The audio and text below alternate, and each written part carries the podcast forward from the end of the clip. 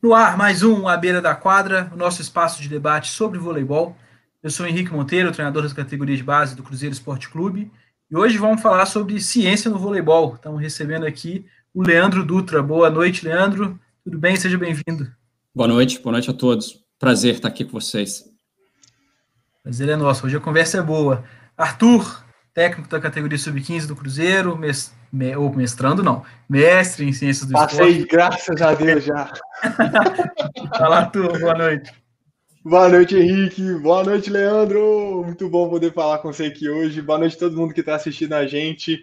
Hoje vai ser bem legal. Acredito que vamos conseguir debater coisas interessantes, é, principalmente para treinadores, mas para atletas também poderem entender melhor um pouco tanto os treinos quanto o próprio jogo em si. Isso aí. Bom, já justificando a ausência do Senaie, tá, tá em treinamento agora. O treino dele deu uma atrasada lá em Montes Claros e não conseguiu retornar a tempo, mas amanhã ele vai estar com a gente aqui. Já adiantei que amanhã tem live, né? Não te, dei um spoiler aqui. No final a gente fala com quem vai ser. É, antes da gente começar, boa noite, sejam bem-vindos todo mundo que está assistindo a gente. E vamos fazer lá o merchan da galera que ajuda a gente a fazer o canal funcionar, começando pela Arte Marketing Digital, lá do Rafa, é, arroba underline Arte Marketing no, no Instagram, o Jornal da Base de Minas Gerais, que é o arroba jornalzinho DEMG, e o blog literário Leio na Rede, é o Leio na Rede Oficial. Sigam todos lá no Instagram, os links estão na descrição do vídeo. Sigam a gente também, arroba Beira da Quadra, no Instagram, no Twitter, plataformas de podcast, uh, Telegram, enfim, só onde tiver rede social a gente está lá, só procurar a gente para ficar por dentro do vôlei aí. É... Bom, eu queria começar, Leandro, para a gente iniciar o papo, antes da gente entrar no, no assunto de fato que a gente vai falar hoje, é, eu queria que você fizesse uma, uma breve apresentação sua, assim, da sua trajetória dentro do esporte, de como que começou e onde que você está agora. Tá.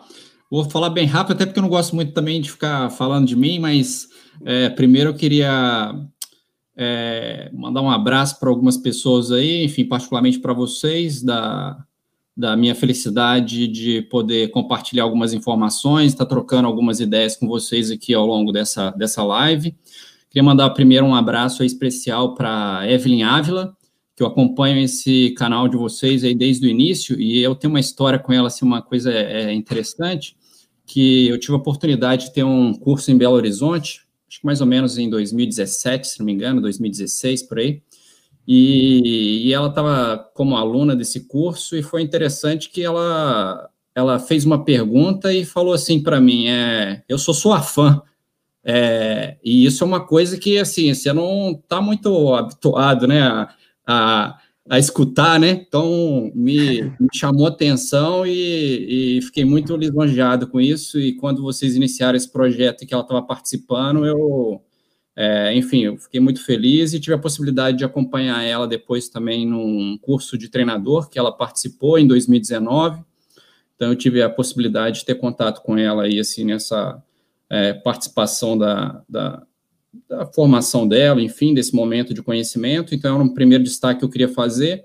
É, outro até com o Henrique também, com o Henrique foi num curso, Henrique Monteiro, foi no curso de treinador em 2015, em Três Corações, Acho que foi uma continuidade de um projeto que a gente é, trabalhou na Superliga B lá, e, eu, e, uma das ideias que eu tinha era de dar continuidade um pouco com pouco mais de visibilidade para o projeto e também para a contribuição de capacitação de profissionais daquela região. E aí eu tive a felicidade de conhecer o Henrique lá, é, e depois ele participou desse, até de outros encontros que a gente, enfim, de curso também, mas eu achei engraçado lá porque é, depois eu, eu, descobri que ele era um quase um comediante, um, um, um tinha um, uma capacidade de imitação muito grande. E, e, e ah, me entregou. sabendo que ele me que ele me imitava, o jeito talvez de eu dar aula, mas eu tenho certeza que quando a gente tenta, às vezes, imitar ou fazer alguma é, expressão de alguma pessoa que a gente está assistindo, é porque está homenageando ou porque essa pessoa, de alguma maneira, é, impactou, teve algum destaque na vida dela, assim. Então, o Henrique teve essa história curiosa e engraçada com ele aí, que eu já, já queria relatar inicialmente. Não, inclusive, eu não sei se você lembra, Leandro, quando acabou o curso, na semana seguinte você me ligou uhum. e aí eu atendi e você queria saber quem que é o engraçadinho que anda me imitando e eu tô meio nossa, eu tô na é, mas isso é, é, eu tenho certeza que é, é que é no sentido de é, positivo e, e, que eu acho que talvez assim os professores quando eles conseguem despertar algo positivo assim nos alunos, eu acho que esse é uma das missões ou dos valores que talvez aí os professores tenham nesse sentido. Então eu fiquei mas fiquei lisonjeado aí, fiquei era só para descontrair um pouco aqui o bate-papo. É, e com o Arthur, não precisa nem falar, Arthur, é o Arthur Ferreira é um jovem que, porra, frequenta a minha casa, que, enfim, que a gente troca muita ideia, que tem contribuído aí para é, tentar desenvolver um pouco mais alguns conhecimentos uh, e talvez mais aplicados, enfim, tem sido um parceiro aí fundamental na minha, na minha, no meu momento é, acadêmico, enfim, e profissional também. Então, é um cara que eu tenho uma, uma estima muito grande aí. É, mas a sua pergunta, enfim, vou tentar ser breve, assim, acho que eu tenho, ao longo da minha vida, acho que o principal foi tentar conciliar um pouco a, a carreira acadêmica com, vamos dizer assim, com a aplicação prática. É, e, e, ao longo dessa trajetória foi um pouco que eu tentei fazer. Então, sempre me dediquei um pouco a alguns momentos, às vezes com um pouco mais assim de exclusividade para a academia, no sentido de formação, de graduação, pós-graduação, mestrado, é, e paralelamente, às vezes, tentando aplicar esses conhecimentos e tendo, me dando oportunidade, às vezes, dentro do possível, com algumas equipes de voleibol, para um pouco para tentar testar esses conhecimentos, mas também pelo meu desejo, que sempre meu sonho era tentar almejar trabalhar numa equipe de alto rendimento e talvez um dia, assim, não era uma coisa planejada, mas almejava aí, às vezes, tentar integrar uma seleção brasileira.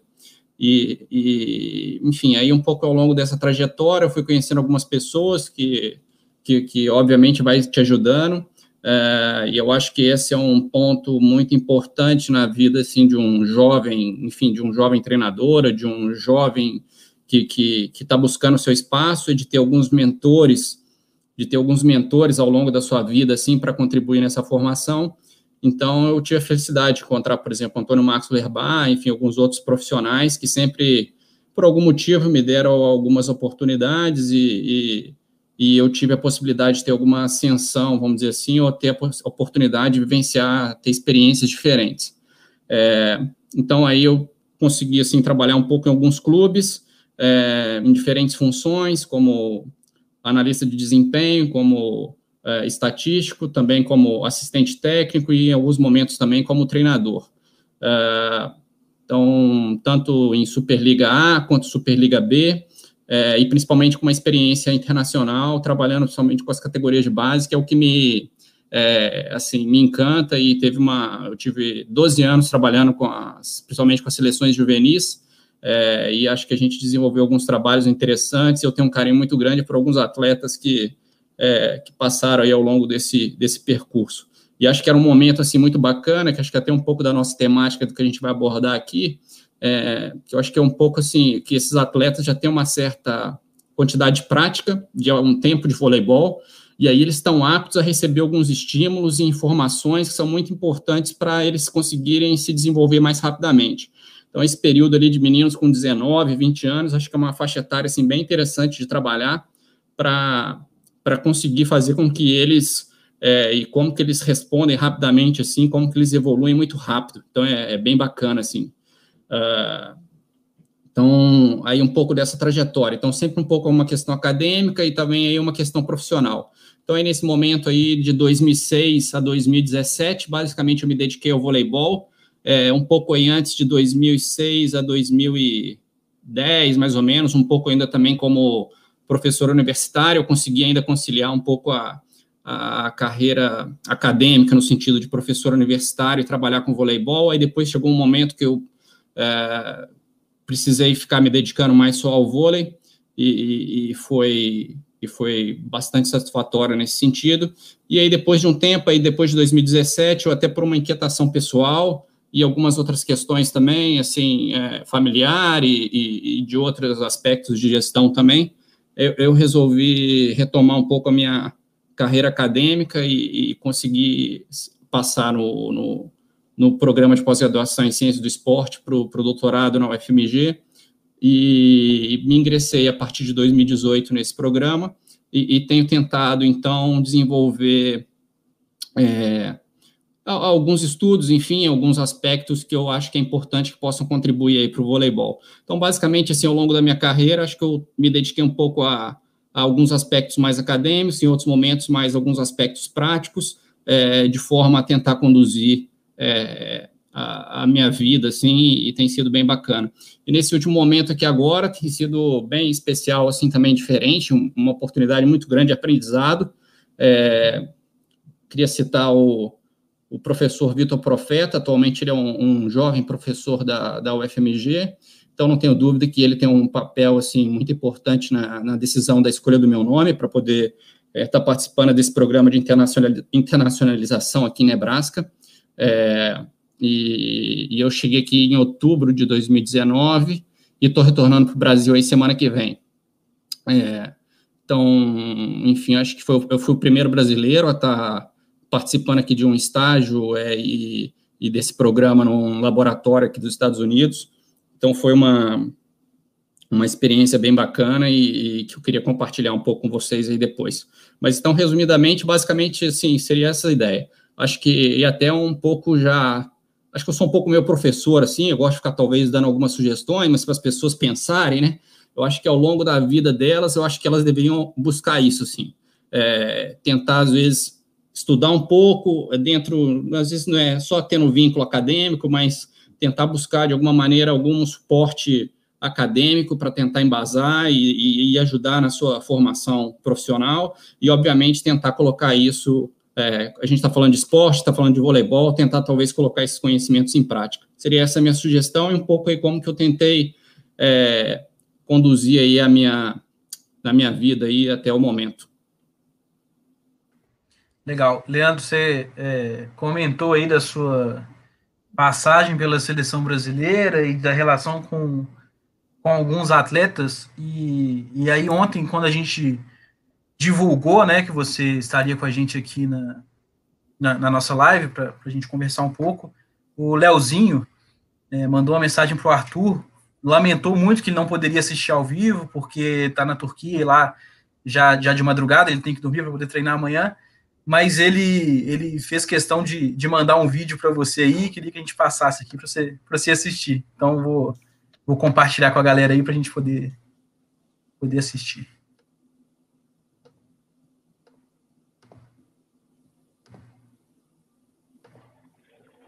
Boa noite, pessoal da beira da quadra. Boa noite aí para todo mundo que está acompanhando a live com o Leandro Dutra. Vou incomodar vocês rapidinho aqui, porque eu não podia deixar a oportunidade de agradecer e, e, elogiar essa grande pessoa, esse grande profissional que é o Leandro. Tive o prazer de trabalhar com ele vários anos aí nas seleções brasileiras de base. E, Leandro, cara, obrigado por tudo. É, você é um profissional fantástico, uma pessoa fantástica que não só eu, mas eu acho que todo mundo da minha geração tem um carinho enorme por você. Você dava o treino para a gente de manhã de, de, de passe e e era sempre espetacular, assim, a gente sempre fazia muitas ações em um treino só, e, e sempre você motivando a gente a, a acertar, né? Você, você lembra que você falava assim, fatiou, passou. Cara, mas você é uma pessoa sensacional que foi importantíssima aí na minha, na minha trajetória como atleta e eu sou muito grato por ter tido a oportunidade de trabalhar com você tanto tempo também um cara super profissional. Eu acho que na hora de ali do trabalho, na hora do jogo, tava sério, querendo ganhar, sangue no olho sempre. E nas horas vagas tava sempre brincando e, e resenhando com a gente. Era bom demais. A gente já deu muita risada junto. Muito obrigado, Leandro, por tudo, cara. É, que Deus continue te abençoando aí. E mais uma vez, obrigado. Boa noite, pessoal da. Aí. Pô, eu, me... eu já estou num momento difícil aqui de coisa e vocês ficam colocando essa coisa. Vou tentar me segurar aqui para não me emocionar tanto. É. mas, eu... o, acho que é legal o Arthur falar, porque como a conversa do o Leozinho procurou o Arthur, né? Querendo, fazendo, fazendo questão de participar desse momento, acho que é legal o Arthur falar um pouquinho. É, é exatamente. Foi, foi, foi bem engraçado, assim. Espero que, se ele não, tá, não, não estiver vendo agora, difícil também, porque a Cissa, a filha dele, tá, tá lá também, né? Crescendo, tá, tá sugando as energias dele também quando não tá em quadra. É, mas com certeza ele vai ver depois. Mas foi muito massa, porque, tipo assim, foi totalmente espontâneo, assim, foi uma surpresa, grata surpresa, né? É, dele, dele querer expressar essa, esse sentimento. É, mas, tipo assim, esse é, eu tenho certeza que o Leandro passando em todos os lugares, todo mundo sente isso também. Então, é, não foi um privilégio só do Léo, é meu também, já várias outras pessoas, até mesmo como o Léo já disse. Mas se me permite, assim, ter uma. Leozinho é um cara que eu tenho um carinho muito grande, assim, vários meninos do SAD, até por sinal, enfim, de outros também, mas é, é, é até ia falar isso ao longo da live, a, a geração 93 e 94 e a geração do Leozinho 95 e 96 são as gerações assim que eu tenho, tenho um carinho pelos outros atletas que eu participei também, mas essa geração foi essas gera, duas gerações foi foram assim muito importantes para mim assim. É, e o Leozinho era um cara muito bacana de trabalhar, então a história com ele assim que é que é difícil às vezes assim, é, é, pô, a gente estava na semana do campeonato, faltando uns dois dias para estrear. É, na semana do campeonato, eu não sei exatamente quando. Pô, infelizmente a, a mãe do Leozinho faleceu e a gente, ele não era o titular, ele não era titular dessa seleção, mas ele era um cara muito importante. Mas enfim, é, mas a gente não sabia como é, os meninos iam lidar e, e, como ele ia lidar, assim. E ele, enfim, ele veio para Belo Horizonte, enfim, deu uma atenção para a família dele que deveria e se apresentou na para iniciar a competição. E tem alguns técnicos que até falam isso, assim, né? É, de talvez ter uma causa para motivar os atletas ou para contribuir, assim, né? E, e, aí na véspera do jogo contra a Argentina, na final, aí eu pedi a palavra, enfim, normalmente a gente faz alguma uma conversa com os atletas, né? E aí uma das coisas que eu pedi para os meninos era para dedicar a vitória para o Leozinho e para a família dele, assim. E e, e acho que, que os meninos foram fantásticos assim na, na, no desempenho que eles tiveram assim nesse nesse campeonato. Mas Leozinho é um cara que eu tenho uma admiração muito grande assim, como outros também que eu tive a possibilidade de trabalhar. Mas é isso. Bom demais. Bom, vamos para os trabalhos agora também para para seguir aqui, né? Antes, Leandro, de você começar a apresentar, agora nada emotivo. é, eu quero apresentar uma, uma questão, uma novidade que a gente fez, que a gente fez uma enquete no Instagram, uh, agora logo antes da, da live, né? E a gente teve um, um, comportamento legal assim sobre o assunto que nós vamos tratar. E aí eu já vou apresentar para vocês terem mais ou menos noção e a gente seguir aqui para conversar. Beleza? Uhum. Então tá bom.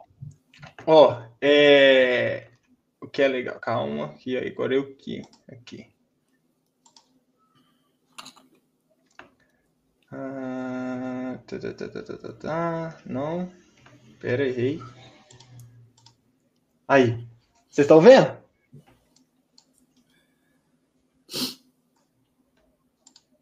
Agora sim. Ah, agora sim? Beleza. Então a gente fez três perguntas para a galera e, enfim, não vou adiantar nada, vamos durante a apresentação, mas de forma geral, é, qual dessas fases, né, a T1 ou a T2, é, determina a vitória nos jogos femininos e o resultado da galera 54 para T1 e 46 para T2, bem empatado. É, esse e que interessante, né? Ah, aí outra pergunta assim, para tentar aprender ou melhorar o saque, você acha que é melhor ter mais tempo ou menos tempo entre as tentativas em um treino?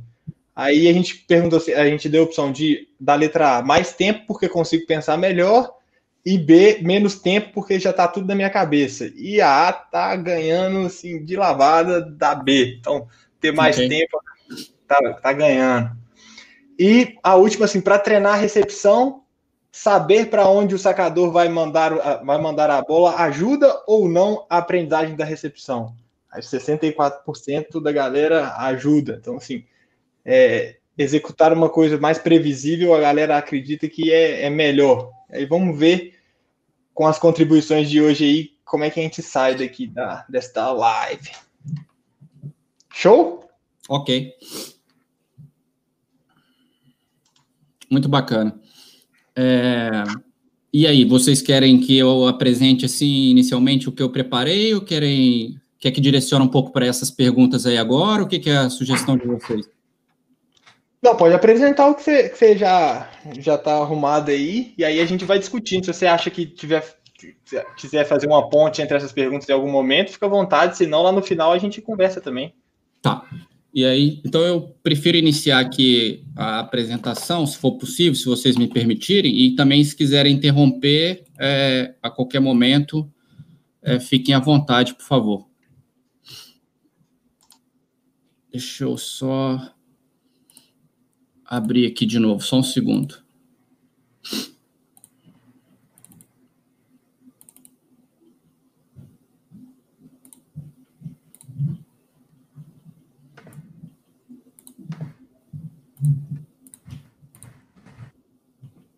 Estão vendo? Está compartilhando a tela? Sim, sim. Uhum.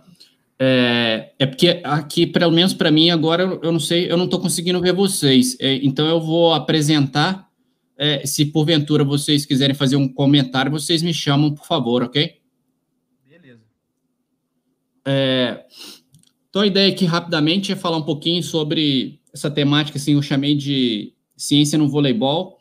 Uh, rapidamente, só para chamar atenção de um aspecto, uh, até um pouco do que eu já comentei, que hoje eu participo de um programa de internacionalização entre a UFMG e Nebraska Athletic Performance Lab, da Universidade de Nebraska. Uh, e eu tenho vínculo com o programa de pós-graduação em Ciências do Esporte. Dentro desse programa, é, eu faço parte do GEDAN, Grupo de Estudos em Desenvolvimento e Aprendizagem Motora, sendo liderado pelo professor Herbert Ugrinovich e Rodolfo Benda, e aonde que assim eu, eu tenho uh, utilizado um pouco mais desses conhecimentos ao longo da minha vida e tenho aplicado aí ao longo dos treinamentos na minha interpretação.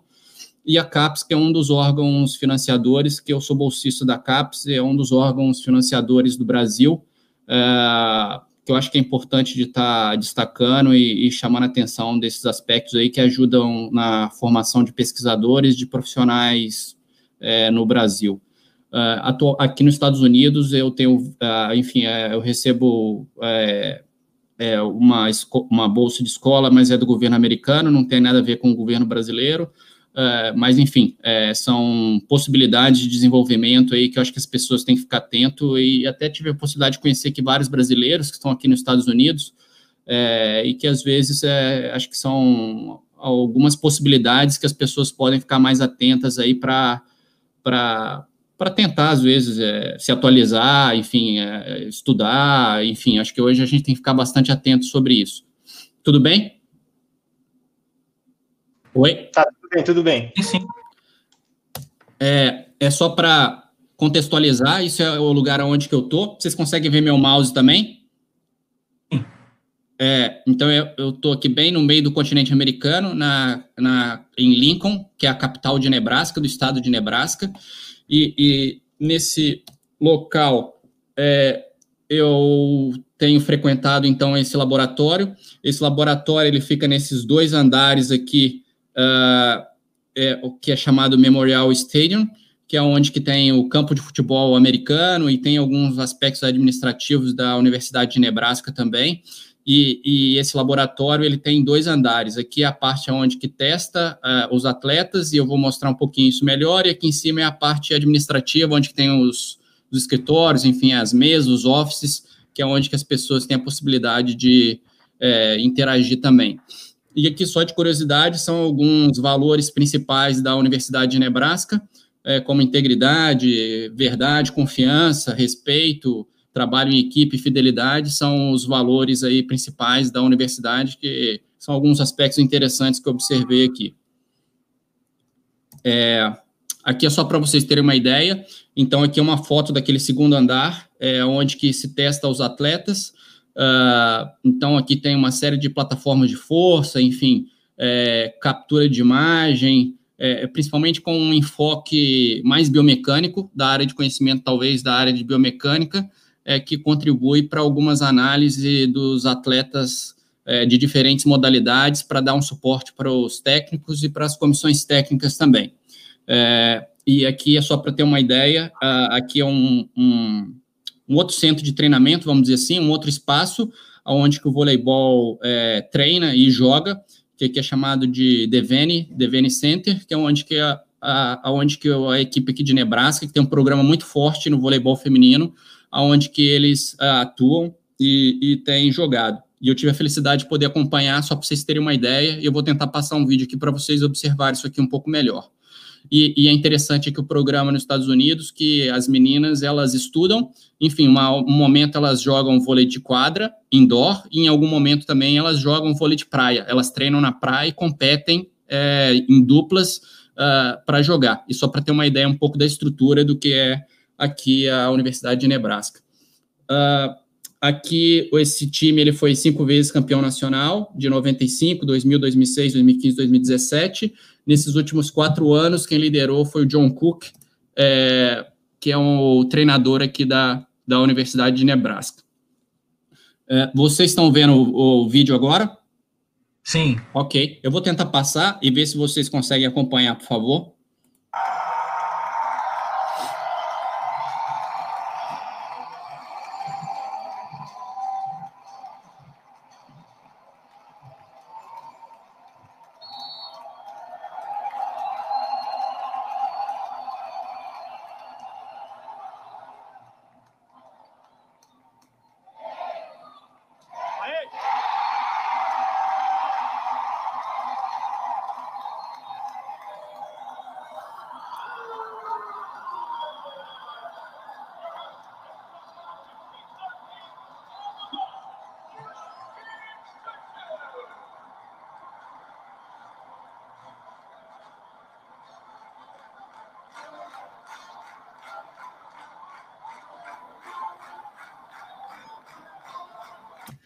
Okay. Leandro, quantos outros esportes utilizam aquela, aquele outro ginásio lá?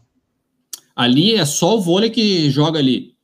É, e, e dentro, daquele complexo, dentro daquele complexo tem também o atletismo, tem piscina que as pessoas, é, os atletas treinam para mergulho, é, e tem uma quadra de basquete também, mas eles não jogam, o basquete não joga naquela, naquele complexo de treinamento ali é, que eu apresentei. É, eles jogam nessa quadra, que vai ser esse próximo vídeo que eu vou mostrar aqui para vocês.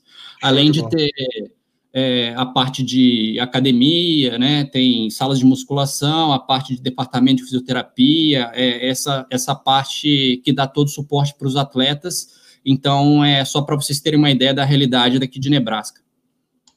Valeu. Ok? É, aqui já é uma outra arena, é chamada Pinnacle Arena, que essa não é da universidade, o outro complexo é da universidade, mas aqui é onde que tem os jogos de basquete masculino e feminino, uh, e, e, tem algumas outras situações de formatura, etc., mas, enfim, esse espaço é utilizado, é um espaço multiuso, mas só para vocês terem uma ideia de uma outra a estrutura daqui dos Estados Unidos e, e no meu entendimento, pela cultura do basquete assim ser superior ao voleibol, é, então esse ginásio ele tem uma capacidade, ele, ele, ele é bem maior, assim, só para ter uma ideia.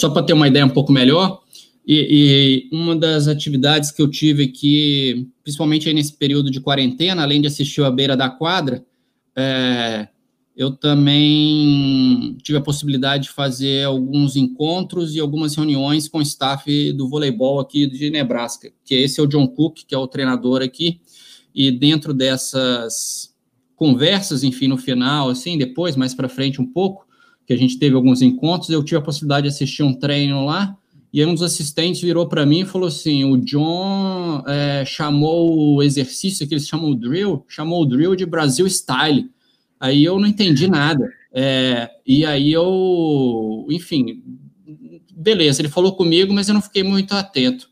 E no outro dia eu pude, é, tive a possibilidade de acompanhar o treino de novo, aí eu cheguei e vi na, nesse quadro, aí estava escrito lá Brasil Style, e, e, era a prescrição que ele tinha feito para as meninas executarem um exercício com, com essa nomenclatura.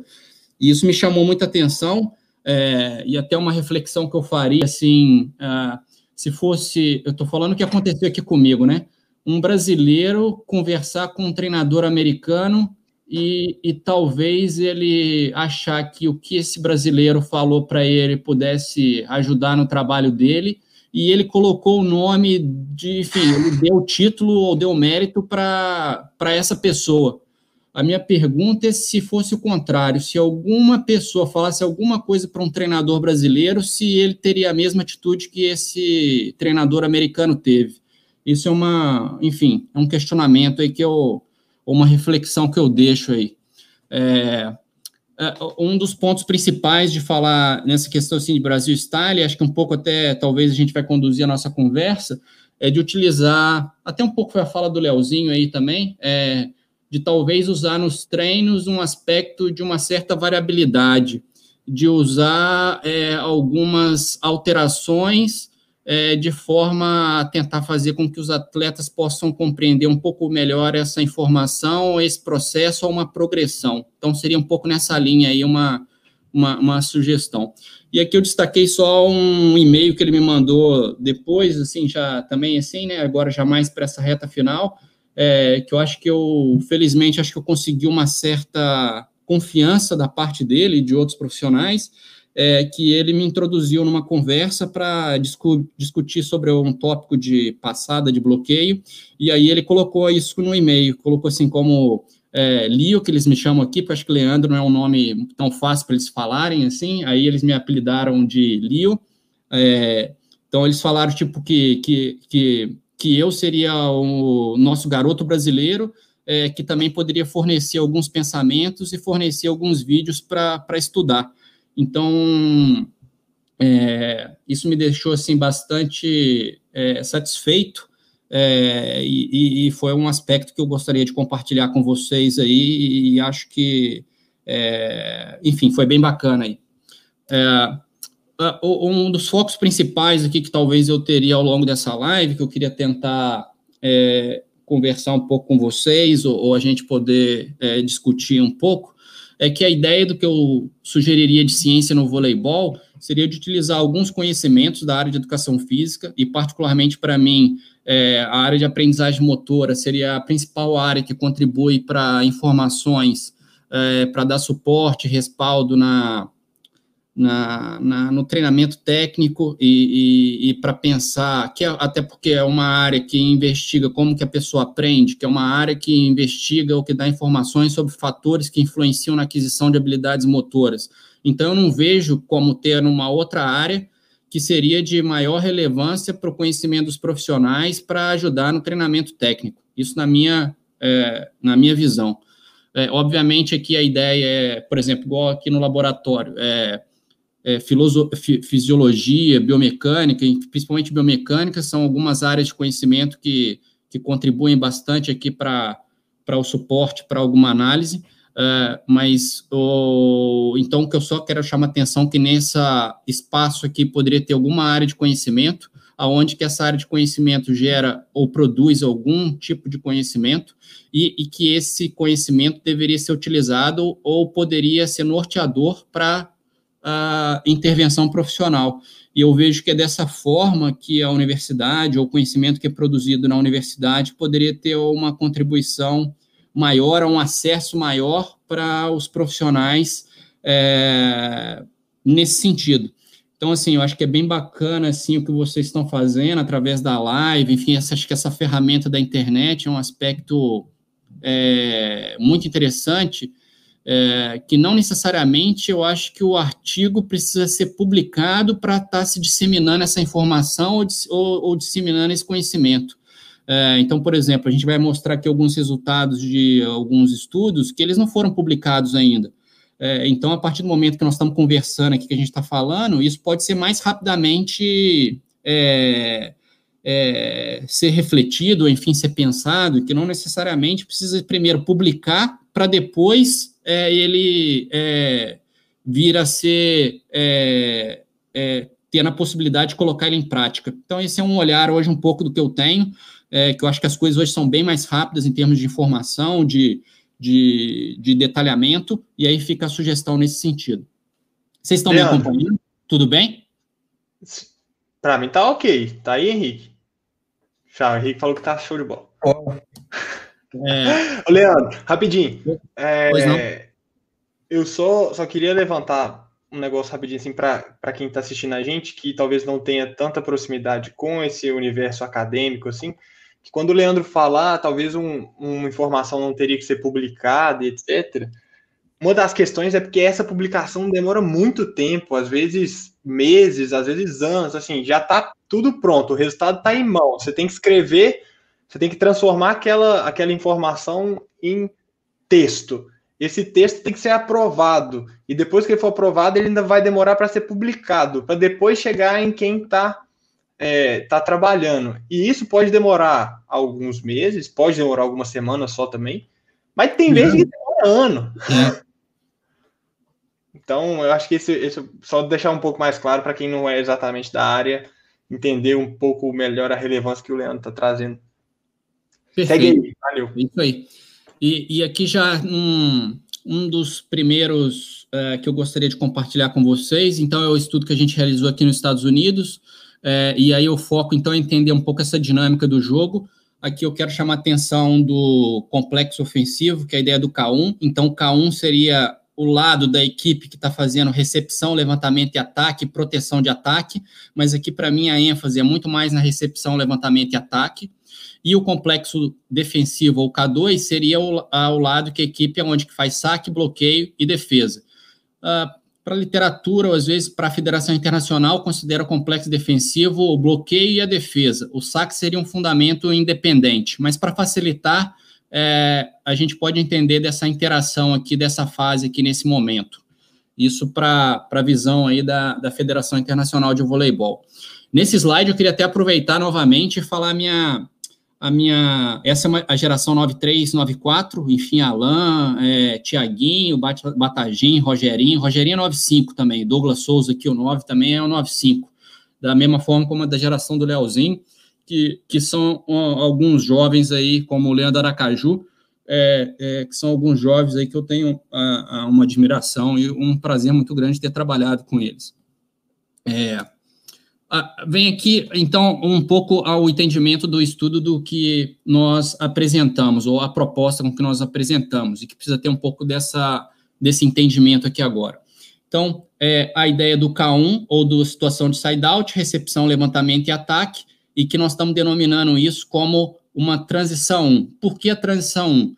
Porque é, teria o saque que vai ser realizado inicialmente, mas esse saque ele também passa a ser um processo que vai impactar no que vai acontecer aqui na transição no side out ou na transição. Então o saque ele passa a ser um elemento também que ele faz parte desse resultado dessa ação aqui. É, só para entender isso um pouco melhor. Então, eu tenho recepção, levantamento e ataque. Eu posso fazer ponto de ataque ou posso não fazer ponto de ataque. Então, isso é o que impacta basicamente no side-out. É, e, e, que nós estamos chamando isso de transição 1. Mas, além desse resultado final do ataque, um outro aspecto que influencia também nessa, nesse processo ou nesse momento seria o saque. Então, por exemplo, se o saque ele faz um ace, quer dizer que a recepção cometeu uma enfim, tomou um ponto. E aí, então, é, em função do saque, a recepção não permitiu desenvolver esse processo aqui. Então, seria um erro da transição 1 quando é ponto de saque. Tudo bem? Sim, perfeito. E por sua vez, quando o saque é, você é, erra o saque, no nosso entendimento, também ele faz parte de um processo que conseguiu concluir. Ele não precisou atacar, mas o saque, já errando o saque, o adversário errando o saque, a equipe que porventura deveria ter que realizar a situação do K1, a situação do side-out, ela já não precisou nem desempenhar nenhuma ação, porque já com o erro do saque, esse processo já foi finalizado. Então, essa é uma ideia importante. É, que o saque ele tem um papel que vai interferir na sequência dessas ações. Então, que isso seria um sistema, isso aqui é um sistema e um sistema também, de forma que vai estar interagindo para constituir um sistema denominado de transição 1.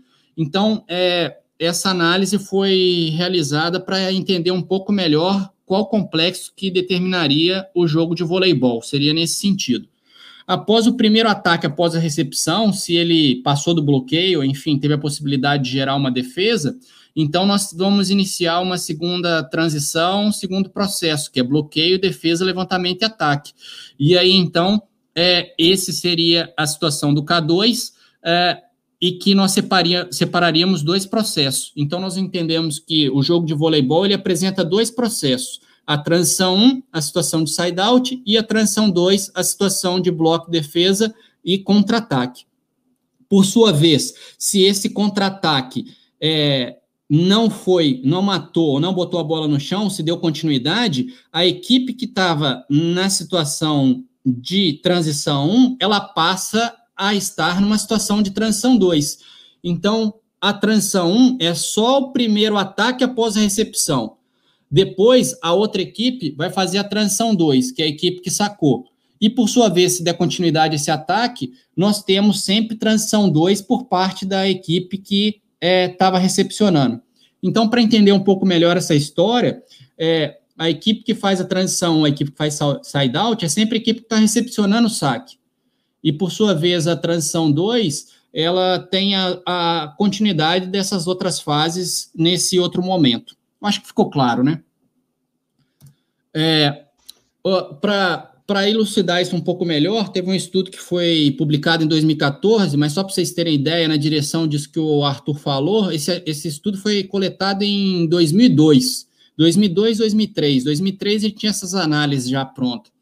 E nós identificamos que no masculino, é, essa equipe era uma equipe sub-21, que a transição 1, a equipe que teve maior eficiência na transição 1, ela, ela foi determinante para as vitórias nas partidas.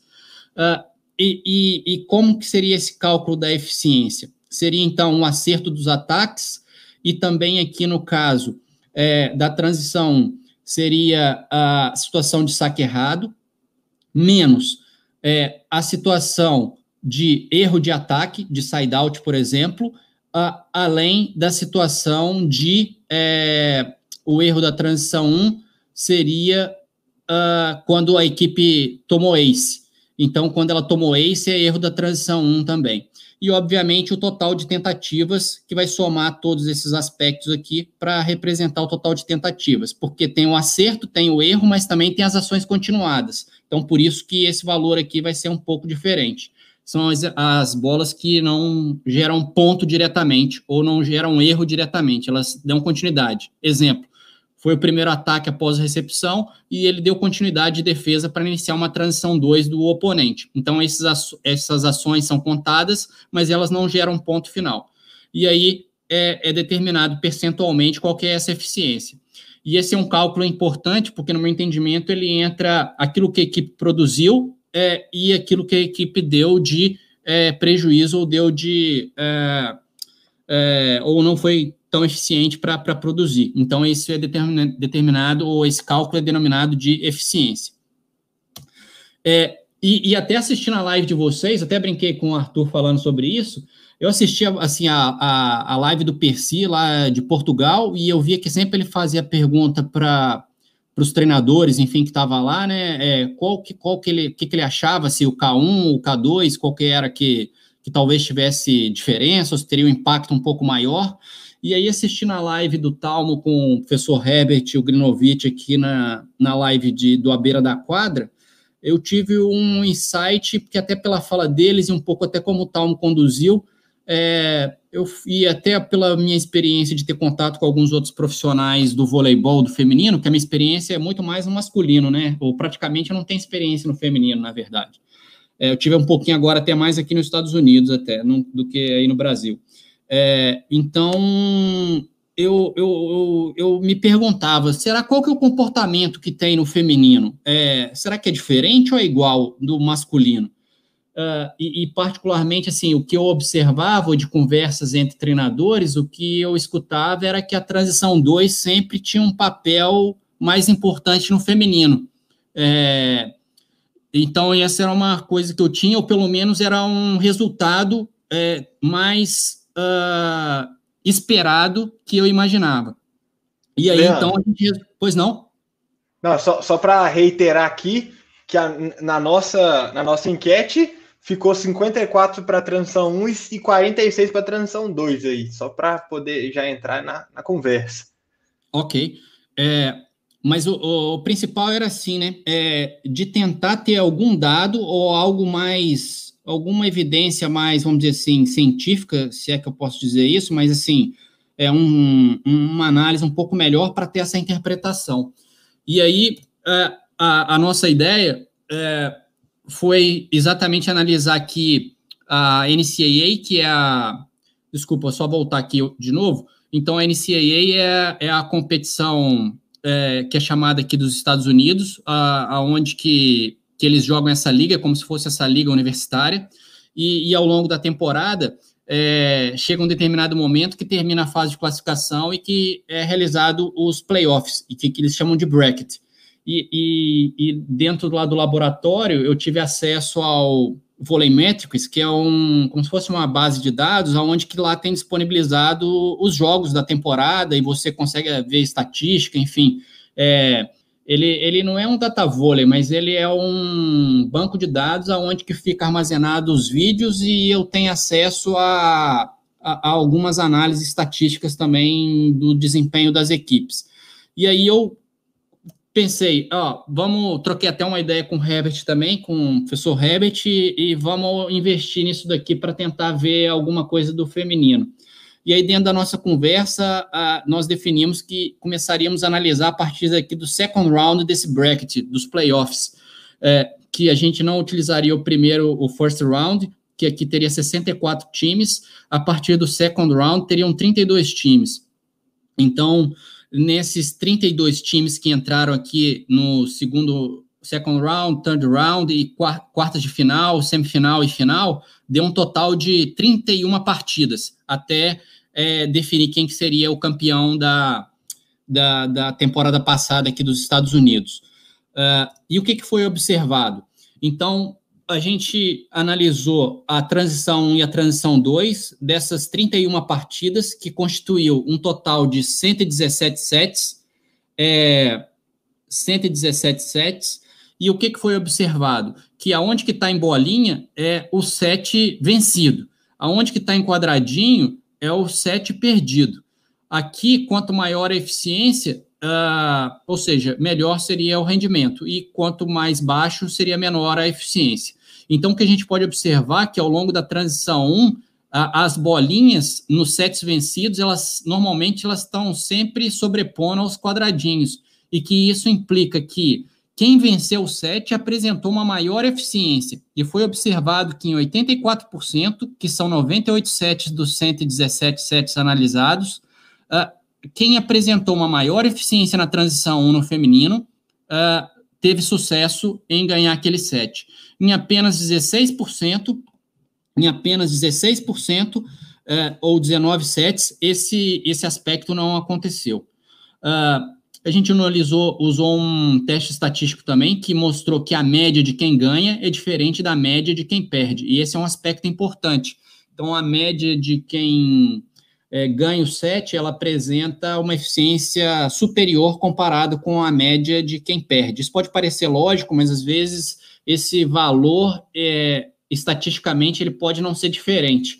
E através de um teste, você consegue diagnosticar se ele é significativo ou não. E foi isso que a gente fez e observou que ele seria. Então, esse é um ponto importante de se destacar. É, então, essa seria a eficiência total do set. Eu vou mostrar isso aqui um pouquinho melhor depois. Aqui seria a eficiência total do jogo. Então, é, ao longo de toda a partida, uh, a eficiência total daquela equipe para poder é, demonstrar esse resultado. Então, em 31 partidas que foram analisadas, em 31 partida, partidas, é, 28 delas, que representa 90%, é, quem teve uma maior eficiência, que está em bolinha, é, ganhou realmente a partida em apenas três casos, que são 10%, que são esses que estão destacados aqui, e olha como é que está bem próximo, que essa diferença aqui ficou em torno de 3%, é, que a equipe ela teve uma eficiência maior e perdeu o 7. Mas isso, para mim, é, é um pequeno percentual que não é o padrão. E a ideia da ciência é estabelecer alguns padrões de comportamento. E, para mim, um padrão que acontece no feminino é que a pessoa que apresenta uma maior eficiência na transição 1, é, ela vai ter é, grande probabilidade de vencer aquela partida ou aquele evento. E esses números têm é, demonstrado isso. Aqui é para a gente poder entender um pouco melhor como é que funcionou essa análise e reforçar alguns aspectos. O gráfico do set seria essa análise aqui, ó. É, então, onde que está em vermelho é onde que perdeu o set, onde que está em azul é onde que ganhou o set. Então, Nebraska ganhou de 3 a 1. No primeiro set, Nebraska perdeu. Então, ele teve 4% de eficiência no, na transição 1. Missouri teve 5%. Então, a equipe que normalmente tem maior eficiência ao longo do set, ela vai vencer o set. Nebraska teve 55% no segundo set e ganhou o segundo set é, por sua vez, Missouri baixou ah, o percentual e perdeu. É, então, o primeiro gráfico que eu mostrei lá, dos 117 sets, então é essa análise aqui, ó. Aquilo lá que foi plotado aqui. E esse último gráfico das 31 partidas, eficiência total é essa daqui, ó. Então, é o somatório do que acertou menos o somatório do que errou, dividido pelo somatório do total das ações, que dá a eficiência total da partida. E o que, que foi observado? Que em 90% dos casos, quem apresentar uma maior eficiência total da transição 1 aqui, ó, ela vai realmente ganhar a partida. Uns outros aspectos que eu queria chamar atenção, então aqui foi a transição 2 que foi analisada, é, primeiro, aqui a eficiência total é Missouri teve 45%, enquanto Nebraska teve 21%. Esses 45% de eficiência total não foram suficientes para fazer com que Missouri ganhasse o jogo. É, então, o que a gente. É. Pois não? Não, não, só, só, só falando que tá de boa aqui, que a gente tá te ouvindo. É, então, esse é um ponto que eu queria conduzir um pouco o raciocínio. E, e até para chamar atenção de alguns outros aspectos aqui, ó. É, mesmo Nebraska ganhando o segundo set, teve 9%. Aqui, por sua vez, Missouri teve 38%. E isso não foi suficiente para que ela, é, essa equipe ganhasse o set. Então, é, o aspecto principal, no meu entendimento, e eu vou é, demonstrar isso um pouco melhor de uma outra análise que a gente fez, é que basicamente ela se concentra nesse momento aqui. Esse momento é um momento muito importante para as equipes é, terem chance de ter sucesso. Uh, vou aproveitar e só fazer um comentário aqui que eu vi Marcelo Francoviac falando isso na live de vocês e vi o Rubinho usando a mesma palavra em outras lives aí também que eu tive a possibilidade de acompanhar eles usaram a palavra flexibilização, ou te dá uma flexibilidade maior. A transição 1 ou o side-out te dá uma flexibilidade. Para mim, ela não dá uma flexibilidade. Para mim, ela é uma base, ela garante, ela garante que você não vai perder o set, ou que não vai perder a partida. É ela que vai garantir isso, não é a transição 2. A transição 2 ela vai adicionar de alguma maneira a possibilidade é, de você, em algum momento, se sua eficiência abaixar um pouco em alguns sets, de talvez ela tentar contribuir para que você possa ser é, vencedor. Então, essa é a análise ou a, ou a minha interpretação do que eu tenho hoje desses dados, tanto no masculino quanto no feminino, que eu vou continuar demonstrando um pouco melhor aqui para vocês. É, essa foi uma outra análise que, juntamente com o Arthur, a gente fez e a gente discutiu. É, então, é um modelo matemático para expressar é, o que, que prediz melhor a vitória. Esse modelo é denominado regressão logística, e através desse modelo, ele vai informar qual variável representa melhor para predizer a vitória. E aí nós tínhamos duas variáveis, a transição 1 e a transição 2. É, ao modelo, é, ele faz assim, ele o que, que vem primeiro para me ajudar a predizer o modelo? Ele, ele, ele tipo, ele pergunta para essa análise. E o que, que foi observado? A primeira variável que contribuiu para predizer o modelo é a transição 1 com 69%. Então, como vem primeiro essa informação, é, enfim, é, esse modelo ele fala que a transição 1 é o que vai contribuir mais para ter um impacto nessa informação. E, e, adicionando isso, a variável, a outra variável, ela também é significativa, ela adiciona de alguma maneira algo para o modelo ser melhor predito, e, e a transição 2, ela contribui com um pouco mais, de forma que o modelo total seja 76% representado. Mas a ideia que nós temos que ter é essa aqui, ó, que a transição 1, ela representa 69% e que a transição 2, ela adiciona mais 7% para predizer um pouco melhor esse modelo, que nós chegamos a 76%. Mas 69% está aqui na transição 1. A transição 2, ela contribui com alguns aspectos é, que também possa é, ajudar na, na vitória, mas não é tão determinante quanto a transição 1. O que eu quero dizer com isso, pois não? Leandro, desculpa cortar seu raciocínio, mas só para ficar claro, o Ednei está perguntando aqui é, se através desse estudo o saque deixa de participar do complexo. Na verdade, 2. ele, ele em nenhum momento ele vai ser analisado no complexo 2, né? É, enfim, ele vai ele, ele é analisado dentro desse desencadeamento de ações que acontecem em função dessa primeira ação do saque e que vai impactar na transição 1. É, e por sua vez, então, em função de das pessoas não serem competentes no sentido de botar a bola no chão no side-out, é que inicia a transição 2. Mas em nenhum momento o saque vai entrar na análise da transição 2 também. É, então seria nessa ideia aí, não sei se eu respondi. Sim, sim.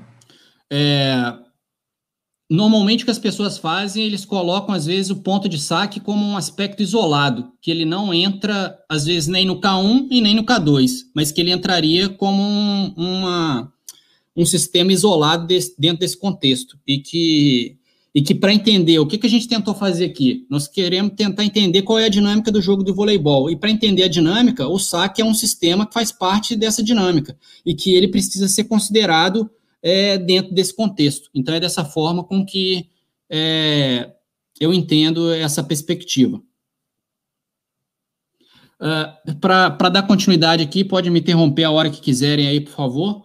É, um aspecto importante para destacar é que, ao fazer ponto na transição 1, ou tomar ponto na transição 1, é, isso tem um impacto muito maior do que na transição 2. O que, que eu estou querendo dizer? Que ao fazer um ponto de side-out no ataque, ou tomar um ponto de erro de recepção, ou não rodar o ataque, que isso tem um impacto muito maior no seu para predizer a sua vitória do que se errar um ataque na transição 2 é, posteriormente.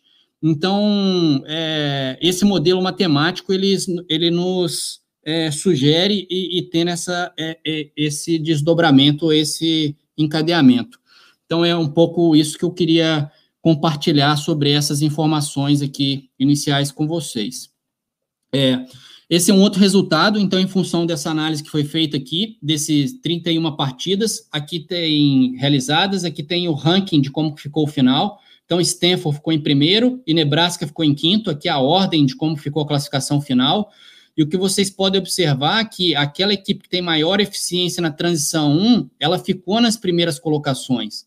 Obviamente, aqui na transição 2 tem um valor mais elevado, mas é, que é, boas equipes vão ter um, uma boa eficiência na transição 1 e na transição 2, mas que não é aqui que vai determinar se a equipe venceu ou não. É aqui, ó, porque se não tiver esse aspecto aqui antes, é, eu posso ter valores mais altos aqui que é, hoje eu arrisco a dizer que você não vai ficar nas primeiras colocações. Vou chamar atenção aqui de novo. Baylor, por exemplo. Baylor teve 26,8 aqui. Por que, que ela não ficou em segundo, não foi para a final? Foi superior ao Wisconsin, porque Wisconsin teve uma transição mais eficiente do que Baylor ao ir para a final. É, da mesma forma, minha análise subjetiva de ver a equipe de Nebraska, para mim, ela é melhor do que a equipe de Minnesota. Uh, e, e, esses dados, eles vão nessa direção também. É, mas, enfim, ela, é, Nebraska cruzou com o Wisconsin, que eu acho que era uma equipe que estava mais bem estruturada nessa competição e que, que fez com que chegasse mais longe. Mas o principal é que aquela regressão logística mostrou que a transição 1 é que é a primeira variável que contribui para predizer a vitória, e a segunda é a transição 2. Então, esse é um aspecto que eu queria que os treinadores talvez tivessem um pouco mais de reflexão e para pensar posteriormente alguns planejamentos. Então, esse é um aspecto que fica aí para uma, uma reflexão de vocês. É, aqui está em primeira mão é, que uma das coisas que eu tive a possibilidade de apresentar essa análise para outras pessoas e eu até também me questionava ou eu tinha dúvida. E qual que é o comportamento? Porque ali na NCAA as meninas têm 19 a 22 anos. É, e aí a minha pergunta era assim: será que no adulto vai ter alguma diferença desse comportamento? E aí o que, que nós fizemos? Nós analisamos a final da Rio 2016, a final da Olimpíada entre Sérvia e China. E o que, que foi observado? A, a China ganhou de 3 a 1. A Sérvia ganhou o primeiro set, teve 37% de eficiência na transição 1. A China teve 20% de eficiência na transição 1 e perdeu o primeiro set. Por sua vez, no segundo set, a China foi para 65% de eficiência na transição 1. A Sérvia baixou para 20% e perdeu o set. Então, é esse comportamento que eu queria chamar atenção, que é o que acontece durante o jogo de voleibol.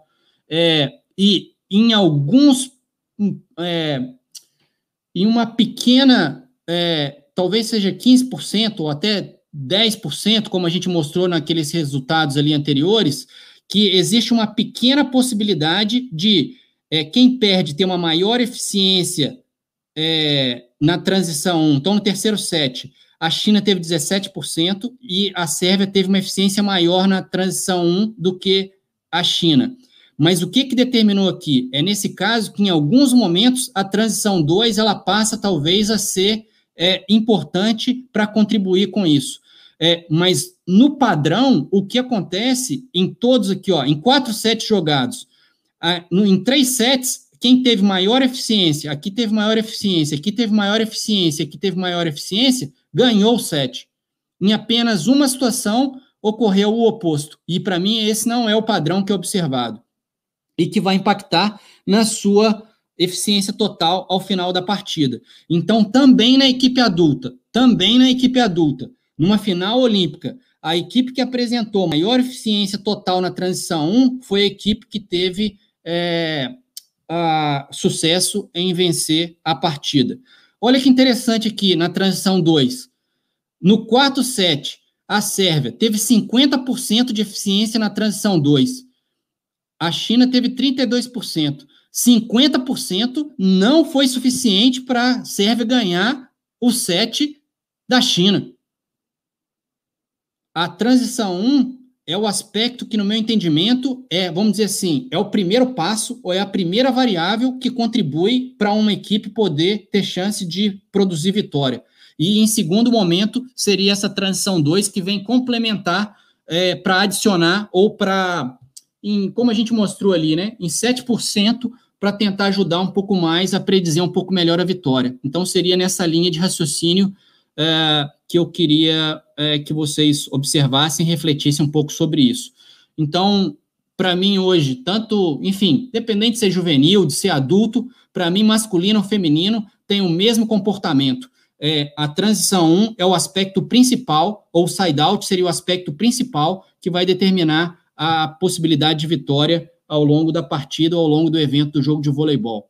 Se eu tivesse que sintetizar, seria basicamente assim: se duas equipes muito boas ou duas equipes assim, né, de um bom nível jogarem entre si, é, se ela fizer o side out e o oponente fizer o side out também, uh, ao longo de vários momentos, é, o jogo, ou até o final do set, o jogo não, não teria um vencedor, terminaria empatado. Então, se, a, se 100% uma equipe fizer o side-out, em 100% a outra equipe fizer o side-out, ninguém ganha o set. É, precisaria fazer um ponto na transição 2 para você conseguir abrir uma vantagem ou conseguir ganhar o set. E qual que é a minha interpretação? Então, em vez da, da transição 1 ou side-out flexibilizar alguma coisa, é, é ela que vai conseguir manter ou ele que vai conseguir, num jogo de bom nível, aquela equipe que conseguir sustentar por um maior período de tempo ao longo do set, ao longo da partida, uma eficiência na transição 1, vai ser a equipe que vai se tornar vencedora. Obviamente, a transição 2, ela vem adicionando ou tem a possibilidade de você continuar pontuando ou tendo a possibilidade de, é, de gerar algum, ou adicionar um pouco mais esse seu desempenho. Mas é, a equipe que não conseguir ser eficiente no side-out ou que, porventura, é, é, é basicamente no side-out, é, não vai conseguir é, é, ter grande chance aí de, de, de, de, ter sucesso nesse, nesse set ou nessa partida.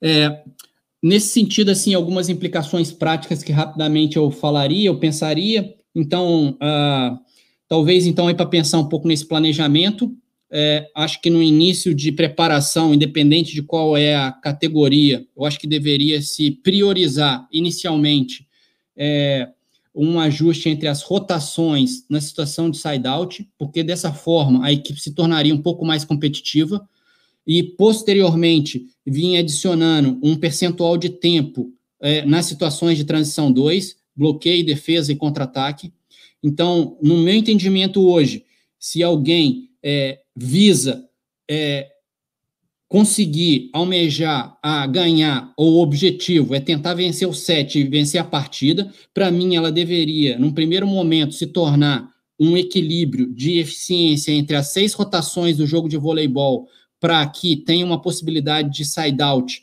é, bastante efetiva, e aí em seguida ir adicionando aspectos de é, situações de bloqueio, defesa e contra-ataque. Essa é a minha interpretação.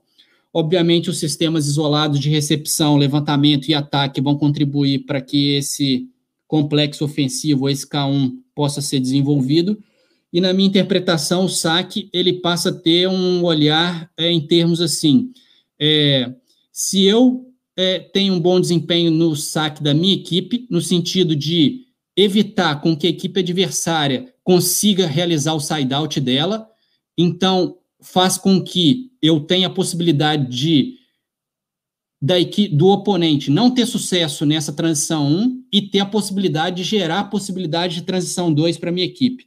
Então, o saque para mim hoje, eu teria o olhar nesse sentido, de evitar que o oponente consiga ter sucesso imediato na situação de transição 1 porque se ele não tiver sucesso na situação de transição 1, eu tenho grande chance de ter a possibilidade de manter no meu side-out, de conseguir ter sucesso nessas ações e, e, de ser aí vencedor da, da partida. Seria um pouco nessa linha é, que eu interpretaria ou eu sugeriria para pensar sobre isso. É, para caminhando aqui para o final de, dessa minha fala, é, é só rapidamente aqui é, voltar um pouquinho, então, sobre é, esse estudo que a gente acabou de demonstrar, não necessariamente de aprendizagem motora, enfim, mas é um estudo relacionado ao entendimento do jogo, enfim, da, da, da dinâmica do jogo. Uh, e, e aqui eu queria conduzir um pouco para tentar direcionar um pouco sobre esse conhecimento de aprendizagem motora e para algumas implicações práticas. E aí eu trouxe aqui para vocês, até falei que eu ia eu não ia falar o nome dele, mas ele falou que podia falar, então é, eu estou aqui é, compartilhando com vocês. Esse estudo foi de 2011, uh, ah, realizado pelo professor Herbert Ugrinovich e Rodolfo Benda, e é onde eles concluem, é um artigo até bastante interessante que eu sugeri às pessoas às vezes terem acesso para familiarizar um pouco melhor com alguns conhecimentos, mas que eles concluem é, sugerindo que sujeitos iniciantes é, que a melhor prática seria de forma distribuída. É, a, o entendimento dessa questão está relacionado ao intervalo intertentativas. É, então, ou seja, é, se eu tenho um maior intervalo, eu executo uma ação e tenho um maior intervalo entre a, a minha ação que eu estou executando, então isso é denominado de prática distribuída. É, ou seja, é, eu executando alguma atividade, mas eu dou muito intervalo entre a minha próxima tentativa, é, isso é denominado de prática distribuída. E quando eu faço uma tentativa e tem um pequeno intervalo até a próxima tentativa, é, isso é denominado de prática maciça. Para ser um pouco mais é, facilitar o entendimento disso, na minha interpretação, é porque isso vai envolver o tempo, né? Então, é, se você coloca lá no seu exercício quatro sujeitos na fila, então o primeiro executou a primeira ação, aí vem o segundo, o terceiro, o quarto, para depois vir o primeiro de novo. É, se eu tenho quatro sujeitos na fila, é, eu teria uma prática distribuída, porque o primeiro, ele até ele executar de novo a próxima ação, então eu teria um maior espaçamento entre a tentativa que ele executou até executar a próxima e, por sua vez, a prática maciça, eu teria um pequeno intervalo entre essas tentativas. E então eu, eu representaria que quando eu tenho três sujeitos na fila, eu ainda teria prática maciça. É, e que sendo que para mim o ideal talvez seria que com dois sujeitos na fila seria o, o mais adequado. Então executou uma tentativa, já vem outra, executa logo em seguida, e aí esse primeiro já teria a chance de estar executando é, posteriormente. Mas para definir, então, até três sujeitos na fila seria prática maciça e com quatro sujeitos ou superior a quatro seria prática distribuída. E eles aqui eles vêm sugerindo que a prática distribuída seria melhor para sujeitos iniciantes. Em função disso, é, o Arthur até ajudou também nesse estudo. Uh, a gente conduziu um estudo aí em Belo Horizonte aonde que nós manipulamos, então, esse intervalo intertentativas, utilizando 1, 15 e 40 segundos, é o que está sendo demonstrado aqui. Então, 1 é quadradinho, 15 é triângulo e bolinha é 40 segundos. E o que, que foi observado? Aqui é o início da prática, então todos começaram na mesma condição, todos estavam no mesmo momento. É, Leandro, rapidinho. Pois não? É, é só para deixar claro assim, que isso aí foi do saque do vôlei mesmo, viu? Então, para quem tá respondeu lá no story é, do, do, Instagram que a gente fez lá, essa pesquisa esse, traz um, uma contribuição exatamente para aquela pergunta do saque. Isso, e o saque por cima, né? O saque por cima do chão, do solo, para ser executado com, com jovens, enfim. É, e que não tinham muita experiência na tarefa, ou praticamente não tinham experiência nenhuma. Então, eles partiram do mesmo ponto, com 1, 15, 40 segundos, então aqui 1, 15 e 40 segundos, e ao final de 200 tentativas, eles praticaram 200 tentativas, ficaram uma semana sem praticar, e aí é onde que se verifica o que, que a pessoa reteve, o que, que a pessoa aprendeu num teste de retenção. Foi observado que o grupo que teve é, o menor intervalo intertentativas, ou pouco intervalo intertentativas, foi aquele que aprendeu melhor, ou que teve um melhor desempenho após isso.